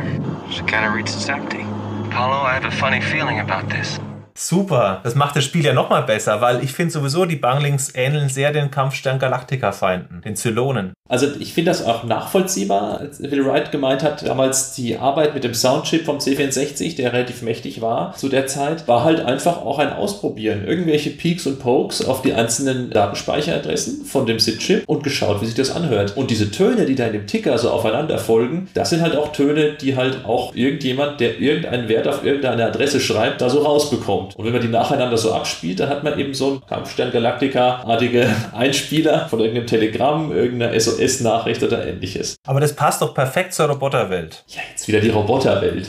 Ja, wir werden ja noch über das Cover sprechen. Das hat der Sascha ja schon angesprochen. Und da ist Will Wright auch gefragt worden, wie er das so findet. Er hat gemeint, ja, das soll genau so eine KI darstellen, so ein Kampfroboter, der eben für die Banglings tätig ist. Und wenn man dieses Cover nach oben ansieht, dann hat es auch so ein bisschen Apokalypse-Now-Form, denn man sieht da oben so eine untergehende Sonne plus den Heli noch am Horizont. Also ich finde das Cover, die Figur, die da gewählt ist, sehr unvorteilhaft. Mir gefällt die gar nicht. Aber dieser Sonnenuntergang hinten, der ist ist toll, wo dieser Heli übers Wasser fliegt. Leider ist es im Hintergrund. Was mir aber gefällt, ist der Schriftzug Radon Bungling Bay. Stimmt. Das ist wie Displays vom Taschenrechner gemacht. Außer, dass beim Y selbst in der Mitte nochmal ein Strich nach unten ist. Aha, okay. Das ist mir jetzt im Detail nicht aufgefallen, aber dass es Taschenrechnerschrift ist, ist mir auch sofort aufgefallen. Ach, und beim N. Ah, stimmt. Das ist diese erweiterte Sieben-Segment-Schrift, wo es diese Querstriche auch gibt. Also es gibt die sieben Segment, die klassische, wo es eben diese Striche nicht gibt. Dann gibt es eben so ein erweitertes, keine Ahnung, wie viele Segmente, 11, 16, keine Ahnung. Gibt es auch einen Begriff dafür und das haben sie da anscheinend gewählt. Hm. Aber das sieht schick aus. Aber dann unten der Schriftzug It's a machine, yet it lives, it reasons, it defends itself, it is programmed for survival, it is programmed to destroy. Gut, 80er Jahre, sehr kitschige Zeit in dem Sinne. Und ganz unten, ganz unten rechts bei Real Wright, ganz, ganz klein, übergroß auf dem gesamten Cover ist ein menschenähnlicher Kopf, soll ja ein Roboter darstellen. Also die Nase und der Kiefer fehlen und das sind so Maschinenteile, ein ganz furchtbares Design. Soll das das Cockpit sein vielleicht? Ich habe immer gedacht, das ist so ein Kampfpiloten-Kopfding, aber das ist ja nur was Humanoides dargestellt. Das ist definitiv ein Roboter oder eine Maschine. Aber ich finde das Cover auch nicht gelungen, außer den Hintergrund vom Cover. Mich erinnert dieser, also sagen wir mal Kiefer von diesem Roboter an eine Innenansicht vom Cockpit. Aber ich kann es mir auch einbilden. Ja, ich weiß, was du meinst. Aber nee, also es ist schwierig zu beschreiben. Man könnte sagen, es ist so eine Mischung aus Totenkopf mit leuchtend grünen Augen, denen allerdings der Kiefer fehlt. Es ist hässlich. Also Helikopter und Sonnenuntergang, okay, Wasser, schön, aber also dieser Kopf. Man muss dazu sagen, Helikopter und Sonnenuntergang macht ja etwa 10% des Bildes aus. Ja. Es ist nur sehr deutlich zu sehen. Und auch dieser Text, wo man sagt, it lives, okay, wir schießen hier nur auf Roboter und deswegen wollen wir nicht indiziert werden, aber dafür ist der Text dann wieder ganz schön martialisch. Also ich finde trotzdem gut, aber das ist halt 80er Jahre. Die waren von der Hintergrundgeschichte halt so, die machen wir ganz am Ende, wenn das Ding schon in die Massenfertigung geht. Dann schreibt man noch mal kurz was. Sie haben es wohl schon versucht. Man spielt ja auch hier nicht irgendwie etwa die USA oder ähnliches, man spielt ja die FOG. Genau, Forces of Good. Schön ist auch auf dem Rückcover die Marketing Bullet Points, wie es ja heutzutage heißt. Realistic Helicraft Controls. Lassen wir mal so stehen. Okay, man kann sich drüber streiten, was man als realistische Helikoptersteuerung ansieht. Dann 360 Decrease Scrolling Screen. Okay, das kann man so stehen lassen. Aber dann auch hier Victory Parade plus a Newspaper Account of your rate. Wow. Ja, ich finde ehrlich gesagt viel schlimmer, dass die nie erklären am Ende, was die geheime Waffe der Bungling Base war. Das sind die Geschichtenerzähler wahrscheinlich, die einen umbringen, wenn man die Geschichten sich anhört. Ja, da steht ja auch auf der Packung drauf, zumindest in der Bruderbound-Version für den C64, You will be attacked by every weapon known to man and some not yet dreamed of. Also bisher sind alle Waffen eigentlich so, wie man sie auf der Erde kennt. Das sind irdische Waffen. Dann steht, Somehow you must carpet bomb the Bungling factories into obliteration before they complete their ultimate weapon. Und da steht aber nicht, was die ultimative Waffe ist. Vielleicht das Schlachtschiff. Das Schlachtschiff, würde ich sagen, ja. Aber dann versenkt man die ja sogar noch.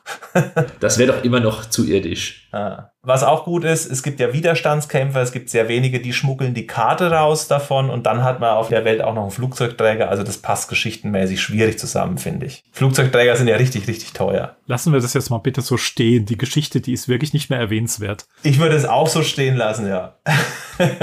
Aber was wir noch nicht gemacht haben, wir haben einen Presseartikel und der ist geschrieben von Boris Schneider-Jone. Wir haben ja unter anderem angesprochen, das mit dem Zerstörer und dem Battleship geschenkt. Aber der zeigt sich angetan vom Spiel, allerdings Verhalten positiv. Ich glaube, das liegt einfach daran, dass es in einer Zeit erschienen ist, in der eben auch eine gewisse Sympathie in der Friedensbewegung auch bei den Autoren vorgelegen hat. Und man sehr sensibel mit dem Thema Krieg umgegangen ist auf dem PC, C64, Heimcomputer, wo auch immer das war generell bei der Happy Computer Gruppe sehr groß geschrieben. Man hat immer moralisch auf die Geschichte oder auf die Ausgangssituation drauf geschaut und man wurde ja damit bestätigt, dass diese Spiele auch oftmals sehr schnell indiziert wurden. Sei es jetzt Raid on Bungling Bay oder auch Raid over Moskau, was man auch sehr kritisch betrachtet hatte. Aber was ich sehr interessant finde in dem Artikel, auch Boris Schneider hatte die Hintergrundgeschichte sehr, sehr kritisch gesehen, so nach dem Motto, einerseits sind wir auf einem fremden Planet mit einer künstlichen künstlichen Intelligenz und so weiter, aber letztendlich fahren hier Panzerschiffe und fliegen Flugzeuge herum. Also ist es doch sehr realistisch wieder angelegt.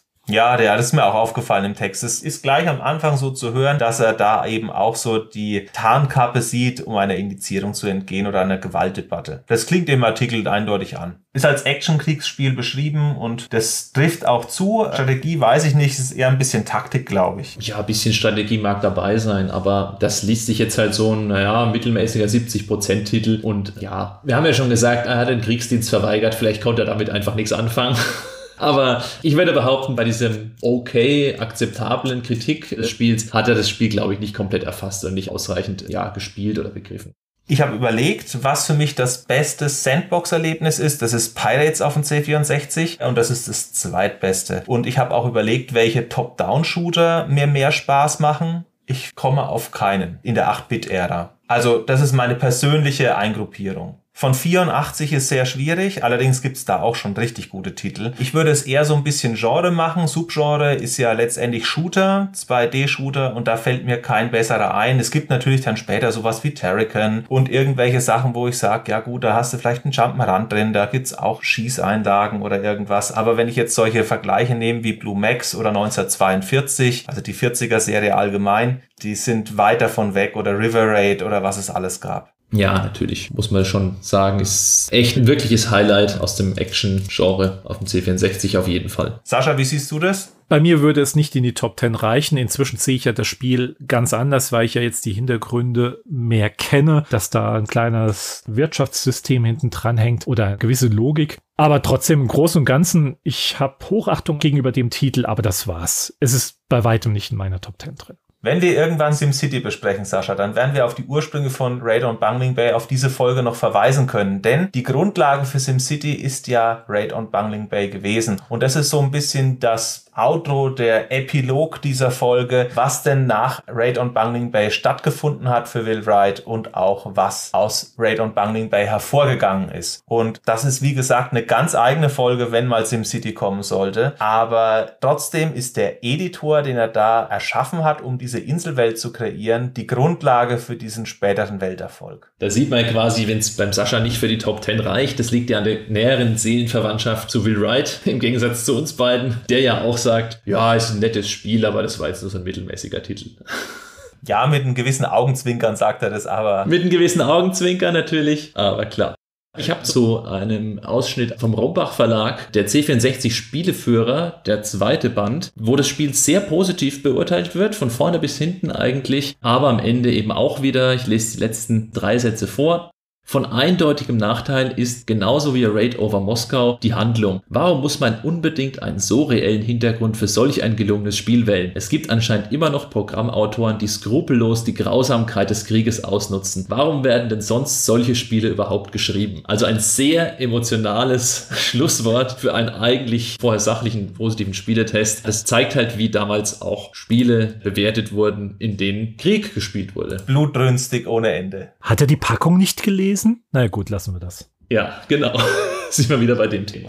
Ja, zu Will Wright selber. Er hat, wie gesagt, gut Tantiemen gekriegt für Raid on Bungling Bay, vor allem für die NES-Version. Er konnte sich dann erlauben zu sagen, hm, mir hat ja eigentlich das Entwickeln von der Insel mehr Spaß gemacht als das Zerstören der Sachen. Ich baue diesen Editor so um, dass ich damit ein Stadtplanungsspiel machen kann. Und der Mann hat 1978 bis 1980 ein paar Semester Architektur studiert. Und das ist wahrscheinlich auch der Hintergrund, warum es dann auch später in eine konstruktivere Richtung gegangen ist mit seinen Spielen. Unter anderem eben auch mit SimCity City, das er drei Jahre lang entwickelt hat, im Koffer rumgetragen hat, verschiedenen Publishern gezeigt hat, Bruderbound hat abgewunken und jeder andere auch. Und dann ging es durch eine Zufallsbekanntschaft mit jemandem dazu über, dass er mit den restlichen Geldern, die er aus den Tantiemen hatte, Maxis gegründet hat, die Publisher Nintendo und Bruderbound mit weiter fortgeschrittenen Versionen wieder an Bord holen konnte und durch den Eigenvertrieb von SimCity und Artikel in den nächsten Monaten, unter anderem auch im Time Magazine, ist das Ding dann richtig durch die Decke gegangen und er hatte einen Welthit. Das war Raid on Bungling Bay noch nicht. Und wir wissen auch, SimCity hat er nochmal getoppt mit den Sims. Aber das sind Inhalte für andere Folgen. Ich wollte nur kurz anklingen lassen, dass Will Wright auch deswegen auf seinen Titel als kleines, nettes Spiel zurückblickt, weil er eben danach noch richtige Smash-Hits geliefert hat. Soweit erstmal zu Radon Bungling Bay und Will Wright selber. Der Mann ist ein interessanter Charakter. Es kann also auch sein, dass wir unter anderem nochmal auf ein anderes Spiel von ihm in einer anderen Folge zurückkommen. Und die gibt's dann ja auch nicht nur für den C64, sondern auch für andere Lead-Plattformen, unter anderem eben auch den PC. Ich persönlich hätte mir immer einen zweiten Teil von Raid on Bungling Bay gewünscht und auch solche Sachen. Alex, wir haben das im Vorgespräch erörtert, wie eine Missionsdiskette mit neuen Inseln oder vielleicht eine zusätzliche Einheit, die einen bekämpft, sei es ein U-Boot, das man mit Detektor finden muss oder, oder, oder. Aber die puristische Art, wie Raid on Bungling Bay ist, ist für mich weiterhin nah an Perfektion. Also ich hätte mir gerne mehr gewünscht, mehr vom Gleichen, aber der Mann hat dann eben den Weg in die konstruktive Ebene genommen und die destruktiven Elemente aus seinen Spielen rausgenommen. Ich sage nicht komplett, weil es gibt ja auch bei SimCity Erdbeben, Godzilla und Co. Aber im Vordergrund steht immer das Aufbauen in späteren Titeln. Stimmt, muss ich beipflichten, ein Sequel auf irgendeine Art und Weise, ein zweiter Teil, das wäre tatsächlich was gewesen, gab es aber wirklich nie offiziell. Es gab Fanprojekte, die sich daran versucht haben, aber halt dann auch immer einzelne Programmierer, die dann was gebastelt haben, was auch nicht unbedingt ganz schlecht immer direkt war, aber natürlich kein Vergleich, wenn man die Qualität von Radar und Bungling Bay des Originals kennt und dann eben auf einen offiziellen zweiten Teil. Es gab ja auch nichts Kickstarter-Richtung oder sowas gab es wahrscheinlich auch nichts da, ne? Nee, nie was gekommen. Der Titel ist einfach zu klein und es interessiert den eigentlichen Erschaffer nicht. Von den Fans gibt es eine im Browser spielbare JavaScript-Version und eine runterladbare Version, die auch frei zur Verfügung steht, mit dem Titel Raid on Ashbridge Bay. Und der Mann hat die Highscore so gestaltet, wie ich mir das auch vorstelle. Das ist der gute Teil. Der relativ schlechte Teil ist, dass das Original noch immer besser ist als das Remake. Allerdings ist das Remake ordentlich spielbar. Ja, es ist ein gutes Spiel. Raid on Bungling Bay ist aber besser. Es gibt auch eine 3D-Version vom gleichen Mann, die ist die Hölle. So, jetzt habe ich alle meine Munition verschossen, obwohl ja ein Heli unendlich Munition hat. Ich weiß nicht, ob es von eurer Seite aus noch was gibt. Eine Frage möchte ich noch klären. Eine Frage, die man eigentlich immer stellen kann, wenn man ein altes Spiel bespricht. Kann man das Spiel heute noch weiterempfehlen zu spielen in seiner ursprünglichen Version? Oder ist das nur ein Spiel, was wirklich nur für Hardcore-Fans geeignet ist? Ich sage ja, nachdem man das Spiel jemandem erklärt hat. Natürlich immer, er braucht eine gewisse Retro-Affinität. Aber ansonsten, wenn man erklärt, was hinter diesem Spiel steckt, spätestens nach diesem Podcast, würde ich sagen, ja, man kann es weiterempfehlen. Aber jemanden einfach so dran setzen und sagen, hier, spiel mal, ja, dann wird es aber ein, wie ich es auch schon kennengelernt habe, ja, ist ein Shooter. Und das war's. Zwei ganz wichtige Punkte. Diesen Vertrauensvorschuss gegenüber Spielen, den es damals eben gab, weil die Spiele teuer waren und man sich kein anderes Spiel kaufen konnte und nicht so einfach vielleicht umtauschen konnte oder ähnliches, den hat man heute natürlich gegenüber einem Spiel von 1984 nicht mehr. Erwartet nicht so wahnsinnig viel und sieht dann, okay, hier kann ich ein paar Schiffe abschießen, naja, okay, haut mich nicht um, spiele ich was anderes oder schau Fernsehen oder ähnliches. Damals hatte man einen automatischen Vertrauensvorschuss und den muss man natürlich, vielleicht weil man das Spiel erklärt oder empfohlen bekommt, natürlich mitbringen, genauso wie die Retroaffinität.